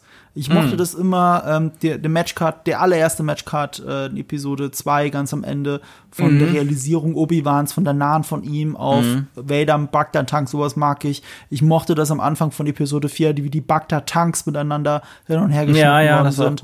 Und, und ich mag das auch hier, in dem Moment, wo Vader auf sie zustapft und ihr das Lichtschwert durch die Brust stößt, ähm, dass das mit Flashbacks verbunden wird, was sie als Kind erlebt hat. Und mm. das finde ich das finde ich stark. Ich ja. habe so auch ein bisschen das Gefühl, die ganze Serie ist einfach nur um diese Momente herum geschrieben. ja, also es gab diese ja. Momente vorher auf Papier, gibt's auch wahrscheinlich, weil einfach auf dem Whiteboard die ganzen Storybeats hier stehen und mhm. dass das mit die wichtigsten Storybeats waren. Ja. Und vieles, was passiert, ist um diese Momente herum geschrieben. Und das merkt man auch daran, als der Großinquisitor zurückkommt. Mhm. Und da war ich schon was wieder ein bisschen enttäuscht, weil ich die Serie so gut finde. Aber Rupert Friend, ich meine nicht nur, dass er nicht aussieht, wie der Großinquisitor ja. aussehen müsste, das haben wir ja schon zur Genüge besprochen. Mhm auch wir in unserem extra langen Podcast da, weißt du noch? Ja. Äh, da haben wir, glaube ich, auch schon drüber geredet. Mhm. Aber Rupert Friend overacted das halt so krass. Also wirklich, also es ist kaum zum Aushalten. Wir, ja. die Sätze sind nicht für ihn geschrieben. Er, er hat irgendwie das Gefühl, er spielt gerade Shakespeare Theater und er müsste mhm. für die Person im letzten, in der letzten Reihe im Theater spielen. So spricht er das gerade. Äh, ich finde, ein bisschen weniger würde, würde dem Ganzen gut tun. Und und im Prinzip sagt er ja, er sagt halt irgendwas, aber sein Subtext ist, wir lassen dich jetzt hier liegen, damit du überleben kannst. damit die Story weitergehen ja, ja. kann. Weil Marco genau. hat sich gerade gedacht, natürlich wirst du jetzt zu einer guten und es gibt ja diese Gerüchte, dass du eine Spin-off-Serie kriegst und jetzt sorgen wir dafür, dass das auch möglich ist. Mhm, und stimmt, dann lassen ja. sie sie liegen. ja, das, das war dasselbe Ding. Ich so, das kann nicht sein, dass sie jetzt schon wieder gehen und die einfach liegen lassen. Das ist eine Zeichentrickserie. Also es war wirklich zu doof geschrieben. Es ist wirklich so doof geschrieben. In dem Moment möchte ich jemanden das Drehbuch aus der Hand reißen und ihn damit totschlagen. Es ist wirklich, was denkt ihr euch dabei? Aber auch das spiegelt ja wieder, weil in Rhymes äh, Imperium schlägt zurück, weil Luke Skywalker ja auch überlebt. Aber auch hier wieder nicht gut kopiert. Weißt ja. du, Luke Skywalker kriegt die Hand abgeschlagen und er sorgt selbst dafür, mit Hilfe seiner Freunde, mhm. dass er überlebt und entkommen kann. Ja. Und was sie hier aber machen ist, äh, Vader schlägt Luke die Hand ab, sagt, du wirst ja eh verbluten und geht wieder. Ja. So, da, das ist das, was hier gerade passiert ist. Das ist halt genau, schlechtes genau. Abschreiben.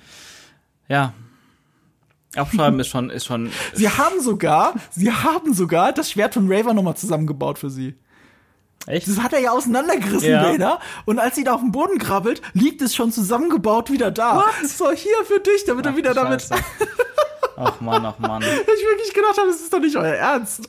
Ja. Ja, doch, sie krabbelt ja zum Schwert und nur so findet sie ja das Ding. Weil auch, auch schon wieder Blood Stimmt. Convenience ist Fakt. Das Schwert fällt natürlich dahin, wo dieser Kommunikator ist. Mm, natürlich, ja. Und das Schwert ist einfach zusammengebaut an der Stelle wieder. Ich meine, selbst wenn ich es einfach übersehen habe, ne, man sieht das im Hintergrund Vader, warum auch immer, wie an einem Rubik's Cube, noch schnell das Schwert wieder zusammensteckt, weil ihm langweilig ist. Selbst dann ist es immer noch dumme Plot-Convenience, dass sie das Schwert wieder zusammen. Auch warum? Warum kann das nicht zerbrochen da liegen? Haben die keine Script-Continuity? Haben die niemanden? Du kennst es doch. Die Script-Continuity, das ist doch die busieste Person am ganzen Set oder zumindest die aufmerksamste, die wirklich alles mitkriegt. Und die kriegt doch bei so einer Multimillion-Dollar-Produktion mit, ey Leute, als wir das Lichtschwert zum letzten Mal gesehen haben, war das in zwei Teile. so, da musst du schon als Regisseurin hingehen und sagen, fuck you, ich will, dass da aus irgendeinem Grund ein zusammengebautes Lichtschwert ist. Es ist mir egal, was Script Continuity sagt. Das ist echt das muss schon. Absicht sein. Ja, ich habe gerade überlegt, ob es vielleicht im Schnitt so entstanden ist, dass die Szene mit dem Kommunikator und dem Schwert irgendwie vorher passiert ist und dann haben die es aber ans Ende geschnitten, aber es macht auch keinen Sinn, weil die ja schon verletzt ist. Keine Ahnung. Das macht alles keinen Sinn, ist gar keine Frage. Das sind diese kleinen Details. Ich meine, über die muss man nicht stolpern, ne? Ich meine, Star Wars hat dauernd solche Fehler, ist doch gar keine Frage, seit 1977. Aber diese Serie bietet dir das komprimiert, noch übertriebener in einem 40-Minuten-Folge. Ja, sehr. Und dadurch wird's dir halt wirklich über den Kopf draufgehauen. Äh, was soll ich machen? Wo wo soll ich, wo soll ich sonst hingucken? Ja. Das ist auch blöd natürlich von der Story her, weil wieder Bad Timing, Reaver. Das ist Bad Timing. Das ist jetzt der Moment, wo du denkst, es ist gut, Vader abzustechen, da wo er wirklich alleine ist mit seinen Gedanken. Ich dachte, eigentlich war der Plan von Obi-Wan, so wie er es ihr verkauft hat, ja gar nicht so blöd, ne? Weil Ja. wenn die zwei sich gegenüberstehen, dann hätte Vader wirklich nichts mitgekriegt. Da hat er andere Sachen. Aber wenn er da gerade dem Schiff hinterher schaut, es gibt bessere Momente als den. Und dass sie sich da hat hinreißen lassen. Genau. Nur, und jetzt haben wir den Plot so geschrieben, dass sie sauer ist auf Obi-Wan Kenobi und ihm auf Tatooine folgt. Nicht um Luke zu beschützen, sondern sie an Obi-Wan Kenobi zu rächen. Ich glaube, so ein bisschen soll uns jetzt die Story am Ende erzählen, dass sie jetzt auch noch sauer auf Obi-Wan Kenobi ist, damit Obi-Wan Kenobi sie besiegen kann, aber Nicht töten kann. Nicht töten. er will. kann sie ja nicht töten, weil es gibt ja Gerüchte, dass, dass Moses Ingram eine Spin-off-Serie kriegt. Weil Gut, sie ist ein Star Prequel kann und das es sein. reicht. Ein Star Wars-Charakter reicht ja, um eine Spin-off-Serie zu kriegen. Stimmt, stimmt. Also, ja. Es reicht, wenn du einen Namen hast in Star Wars. dann kannst du ja schon mal, dann kannst du schon mal in Rente gehen als Schauspieler. Dann weißt du, okay, in ein paar Jahren rufen sie mich noch mal an und ich darf krieg eine eigene Serie. Ja, wenn die Zahlen gut sind zumindest. Ja. Das muss reichen. So, oh, haben wir noch, haben wir noch irgendwas? Ähm, ich habe Mhm. Mir, auch- so. ich hab mir nicht mehr so viel aufgeschrieben. Ich hatte noch einen Gedanken, den genau eben, als ich, als ich kurz über die Kämpfe, oder als wir über die Kämpfe gesprochen hatten, ähm, war ich noch einen Gedanken, die Laser-Lichtschwertkämpfe meine ich jetzt. Das, das ist halt auch so eine Sache, wo ich auch einfach ein bisschen enttäuscht bin, auch wenn das noch eine, nicht die höchste Priorität jetzt für mich ist, aber wenn man schon eine Serie macht mit Lichtschwertern, mit Inquisitoren, die alle Schwerter haben, ich bin eh nicht der größte Fan von der Idee der Inquisitoren, weil ich das nicht so cool finde, wenn so viele Machtuser mit Schwertern rumhüpfen, so kurz vor Episode 4 und den alten Filmen hast du irgendwie gar keinen einzigen Lichtschwertbenutzer, außer Vader, Luke, Obi-Wan. Ähm, und das passt dann auch, aber wenn dann plötzlich so vor oder sogar während der alten Filme noch so viele Jedi und Nicht-Jedi, dunkle Jedi unterwegs sind, weil ähm, Ahsoka ist ja, hat ja auch überlebt, es fühlt sich dann irgendwie so also die alten Filme werden dadurch für mich immer so ein bisschen mehr kaputt gemacht, weil warum sind die alle nicht aktiv und warum sieht man die alle nicht? Ähm, deswegen bin Warum ist das ein Mythos? Ganz warum ist es auch ein Mythos, genau, wenn die eigentlich allgegenwärtig sind, so gefühlt. Ähm, deswegen bin ich kein großer Fan von Inquisitoren, aber ich fand die gerade in der ersten Folge und waren eigentlich ganz gut eingeführt, ähm, als Jedi-Jäger quasi, das fand ich ganz okay. Aber trotzdem, warum überhaupt diese Figuren nutzen? Die haben alle Lichtschwerter, wenn man niemals irgendwelche Kämpfe zeigt. Klar, Zeit und Budget wahrscheinlich, aber das ist so ein Ding, wo ich denke, wenn überhaupt man solche Figuren einführt, dann doch auch, um diese Schwerter zu nutzen. Und die sind immer nur so for Show. Ganz selten werden die benutzt. Ja, ein bisschen Storytelling ist da doch schon dahinter, nämlich dieses äh, Obi-Wan muss erst zu sich selbst finden, damit Ja. er wieder so kämpfen kann. Äh, das muss jetzt die letzte Folge natürlich auch einlösen. Mhm. Die Frage ist, ob gegen Vader oder gegen Raver oder gegen beide. Das ist die Frage. Eigentlich muss es auch gegen Vader gehen, weil sonst haben wir wieder einen Plothole, Ja. weil Vader ja gesagt hat, dass äh, Obi-Wan der Meister war, als er ihn verlassen hat. Das ist, ja. Ähm, also es muss eigentlich muss Vader gegen Kenobi kämpfen und verlieren. Und da das ja theoretisch die nächste Folge Episode 6 widerspiegelt, Mhm. was könnte passieren? lieber Sean. Was könnte passieren? Also ich behaupte, Vader Mhm. kriegt eine Hand abgeschlagen. Aber er hat doch schon beide Hände verloren. Aber ja, Ja, gut, aber er kriegt sein. halt nochmal eine Roboterhand Okay. abgeschlagen. Das könnte sein. Also, ich dachte jetzt, wo du gerade Rückkehr der Jedi-Ritter quasi angeteased hast. Ja. ja, aber da passiert ja genau das. Ja, genau, genau. Dass das Obi-Wan quasi im Endeffekt nicht der Typ ist, der die Folge beendet, sondern Reva. Nee, andersrum. Ach, keine Ahnung. Ähm, der Hero-Moment wird nicht bei Obi-Wan liegen, sondern bei Reva. So wie er nicht bei Luke lag, sondern bei Vader überraschenderweise in die Rückkehr Jedi-Ritter. Mhm. Das könnte ich mir vorstellen. Oh, das ist eine gute Idee. Ja, ja, ja, ja. Das, das, das stelle ich mir auch vor. Es, es, ich, es müsste einen Kampf zwischen Vader und Obi-Wan noch mal geben, was ich Müsste, sehr mhm. enttäuscht. Ähm, dann hat man wirklich nur die Kiesgrube. Das, Die kann, das Kiesgrube. kann es nicht sein. Es liegt auch nicht an der Kiesgrube, das ist ja nicht mal ein Problem. Der Ort ist nicht mal das Problem, sondern wie es inszeniert ist. Ja, ne? für Das mich ist halt beides das auf jeden. Fall. Und auch die Dialoge da. Also alles.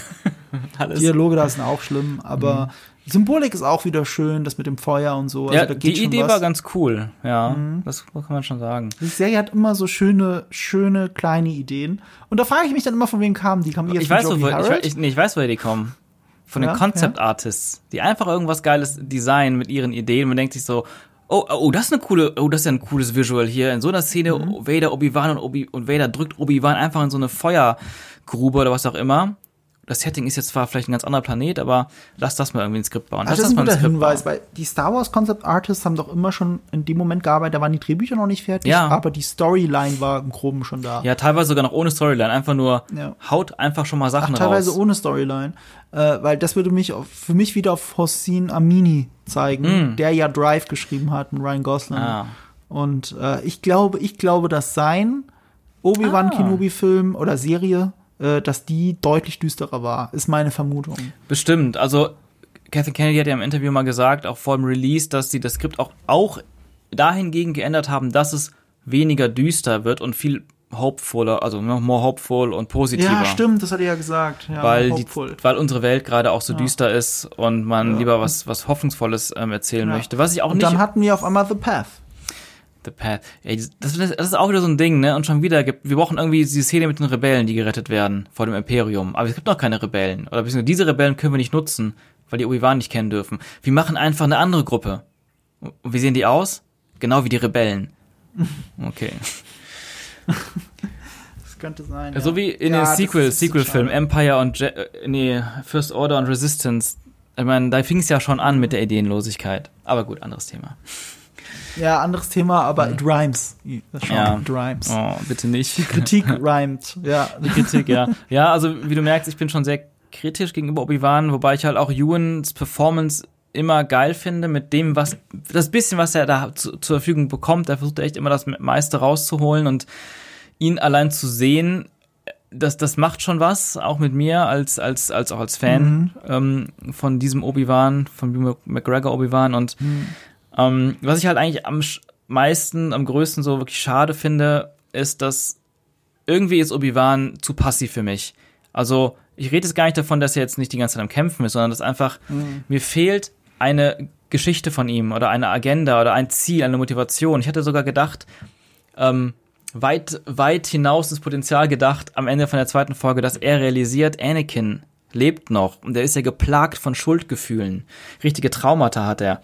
Ähm, dass er jetzt plötzlich eine neue, neue Motivation kriegt. Obi-Wan denkt sich, ich muss jetzt Vader finden. Ich muss Mhm. meine zweite Chance kriegen, Anakin zurückzuholen. Das hätte Sinn gemacht, ja, das habe ich mir auch. Und ich dann- glaube, das ist auch ein Grund, warum dir die erste Folge so gefallen hat, weil das ist das Versprechen, das die erste Folge am Ende abgibt. Ja. Aus jemandem, der passiv ist und der alles über sich ergehen lässt, geht er zu diesem Spaceport, hat das Lichtschwert schon am Gürtel und geht jetzt los in das Abenteuer. Das ist eigentlich ein gutes Ende. Und Ja. das ist ein Versprechen, Versprechen, dass da noch mehr kommt.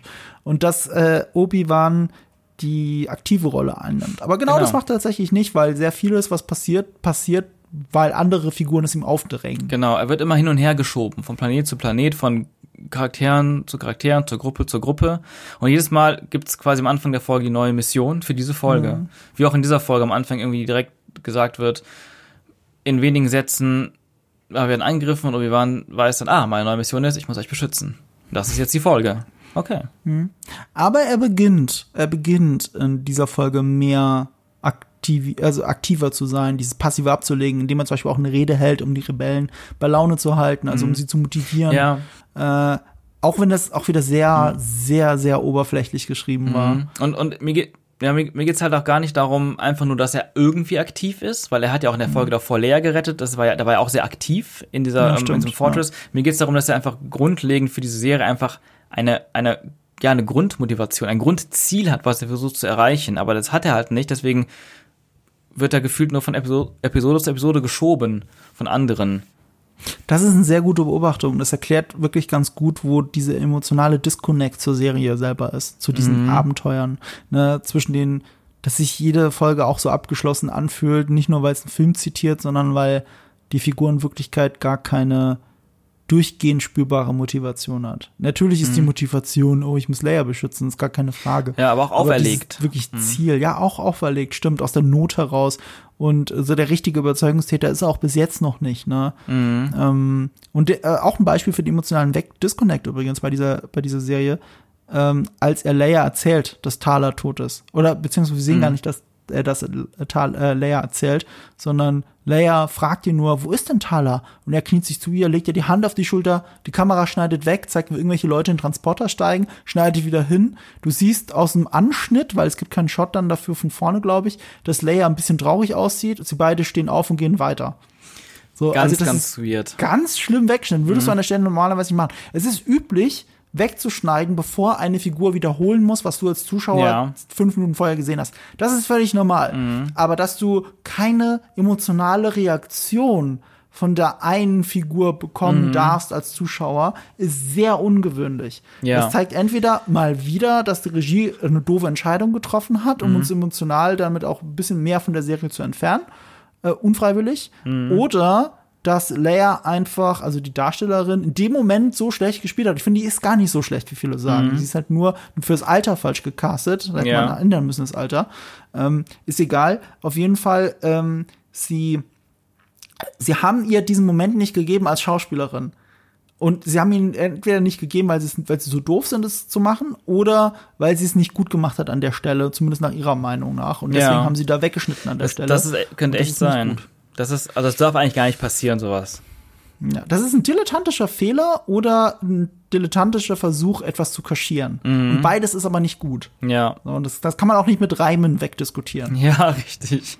Da reimt nix. Da reimt gar nichts. Ne, äh, und, beziehungsweise es reimt ganz genau, weil in Episode 4, als Luke sieht, dass äh, Obi-Wan Kenobi gestorben ist, mhm. dann hat er natürlich einen sehr emotionalen Moment. Und übrigens eine gewisse Leia Organa nicht, weil sie diesen Mann nicht kannte, ja. wirklich in Episode ja. 4. Richtig. Ja, das mhm. haben sie ja geredconnt, wenn du so mhm. willst, aber das lässt sie jetzt ziemlich eiskalt dastehen in Episode 4. Ja.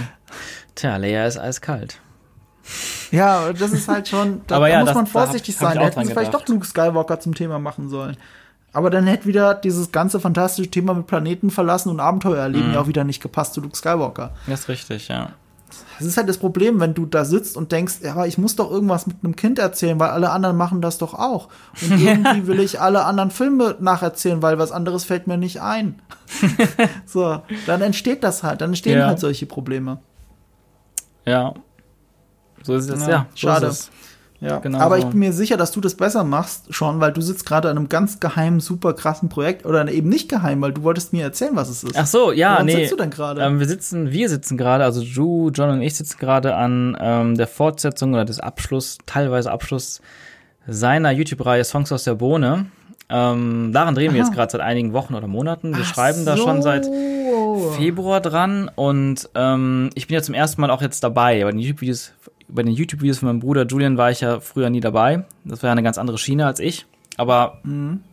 ähm, vor, während, nach Netflix haben wir dann auch zusammen, wollten wir zusammen zu dritt auch diese Songs aus der Bohne-Reihe fortsetzen und haben da, also Julian hat sich so ein bisschen diese Mammutaufgabe gestellt, all seine vorherigen Geschichten, die er in seinen Videos hatte, weil äh, teilweise sind da wirklich keine Miniserien entstanden über die, mhm. über die mhm. Jahre, ähm, alle zusammenhängend zu bringen, ein Cinematic Universe und daraus eine Geschichte zu erzählen. Und das waren ursprünglich nur drei Teile, die er versprochen hatte, als er einen Kanal vor zweieinhalb Jahren beendet hat, die er noch nachreicht, mhm. nur für die Fans, also als mhm. Abschlussgeschenk. Mhm. Dann kam Netflix, hat sich alles ein bisschen verzögert und jetzt haben wir aber gesagt, diese drei Teile sind zu wenig. Wir machen aus allen drei Teilen jeweils nochmal drei Akte, drei Episoden.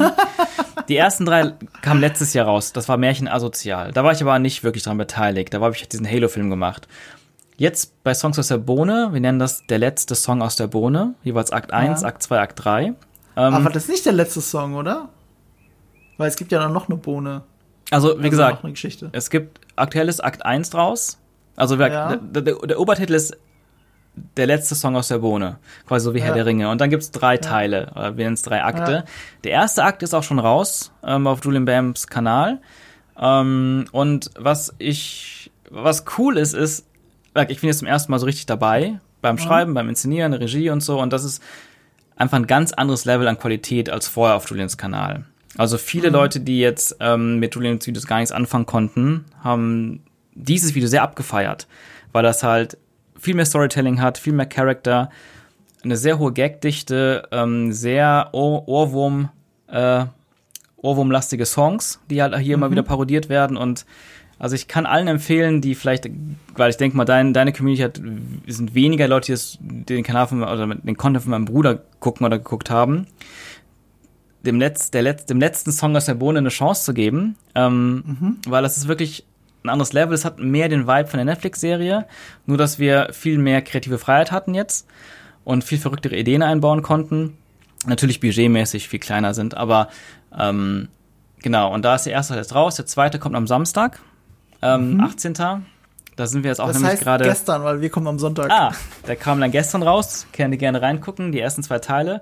Und ähm, also Marco, auch von dir ähm, würde ich mich freuen, Feedback zu hören, weil ähm, Ich werde es mir auf jeden Fall angucken. Ich habe es schon in meinem Kopf gedacht, so, ah, Cool. ah, das ist eigentlich schon draußen. Okay, dann gucke ich mir das mal an. Also wenn du das so lobpreist, Mhm. die Frage für mich nur, muss ich jetzt diesen den ersten ersten Ah. Teil gesehen haben, die Genau. ersten drei? Die musst die du nicht gucken. haben? Es gibt so ein kleines Recap-Video dazu. Mhm. Das ist aber auf dem Boolean Jam-Kanal. Das ist irgendwie drei Minuten lang. Da werden nochmal die, die alten Episoden zusammengefasst. Das Wichtigste. Aber das sollte man gesehen das haben. sollte man gesehen haben, wenn man gar nichts kennt. Genau. Okay. Und dann kann man da loslegen. Und dann kann ich Akt 1 und Akt 2 von dir gucken seit gestern. Genau. Und Akt 3 ist Okay. dann in weiterhin Mach ich. Produktion. Das freut mich. I promise. Cool. Okay, wenn ihr das nicht verpassen wollt, dann müsst ihr das natürlich abonnieren dort. Mhm. Lasst da auch gerne einen Daumen hoch übrig. Das könnt ihr auch bei uns gerne tun. Ihr könnt uns gerne abonnieren, ihr könnt es bewerten. Sean hat noch einen anderen Podcast, wo er auch über Kenobi redet, glaube ich, ne? Aus Richtig. dem Off. Aus dem Off-Podcast mit äh, Sean Bu und René Eschke. Da haben wir jetzt auch zum ersten Mal so eine wirklich direkt nach dem Gucken Recap-Reihe gemacht. Wir sind relativ kritisch, also seid darauf vorbereitet, wenn ihr mal reinhören wollt. Ja, wir, wir freuen uns Ja. über jeden Hörer. Und äh, für alle, die sich jetzt wieder durchgeärgert haben durch diese Episode, dass wir doch wieder so kritisch waren mit Obi-Wan Kenobi, obwohl ich ja die Folge mag. Also ich, äh, ich sag ja, ich mag sie. Hm. Viel mehr werdet ihr aber, man darf ja trotzdem kritisch sein. Mhm. Ähm, nächste Folge, wenn es ums Finale geht, dann ist Eve wieder da und ein Star-Star-Gast, der definitiv eine andere Meinung hat als Hm. Eve und ich. Und äh, diesmal wird es hoffentlich klappen, dass wir auch mal eine grundsä grundsätzlich, grundlegend positive Stimme im Podcast haben. Ich war aber trotzdem froh, deine Stimme gehört zu haben, Sean. Vielen Dank dafür. Gerne, danke für die Einladung. Hat wieder richtig viel Spaß gemacht mit dir. Wir werden uns anscheinend spätestens zu Endor dann wieder Yes. sprechen, habe ich das Gefühl. ja, ich freue mich schon drauf. Ja, fühl dich schon mal eingeladen. Cool. Äh, ich bin gespannt. Wann, wann äh, Ende August geht das los? Ja, genau, ich meine schon, irgendwie Ende August. Genau, weiß Ja. ich gerade nicht. Und jetzt bräuchte ich noch einen guten Rausschmeißer, aber ich habe gerade gar keinen. Hast du ein gutes Schlusswort? Vielleicht ein Zitat aus deiner Serie? Ja, ich, ach so, aus meiner Serie. Ich hätte gesagt Zitat. Ja, ich habe jetzt die Julian Bam Serie gemeint, aber du kannst auch gerne eine andere Serie Ich, ich, ich, zitieren. ich wollte eigentlich einen andere, ich wollte, ich würde einen Film zitieren. ja, Und zwar einen ganz schlechten Film. Und das ist Batman und Robin. Wenn, wenn Mr. Freeze am Anfang in der ersten Actionsequenz Batman gefreezed hat und ihn quasi hat, gecatcht hat und alles wieder machen Ja. Geht er An was einfach. erinnert mich das? Ja. An was erinnert mich das? Er geht einfach und sagt, I'll get you next time. Einfach so. Das ist Vader in, in Obi-Wan. I'll get you next time. ja, dann gucken wir mal, was next time passiert. Bis dahin, macht's gut. Macht's gut. Ciao.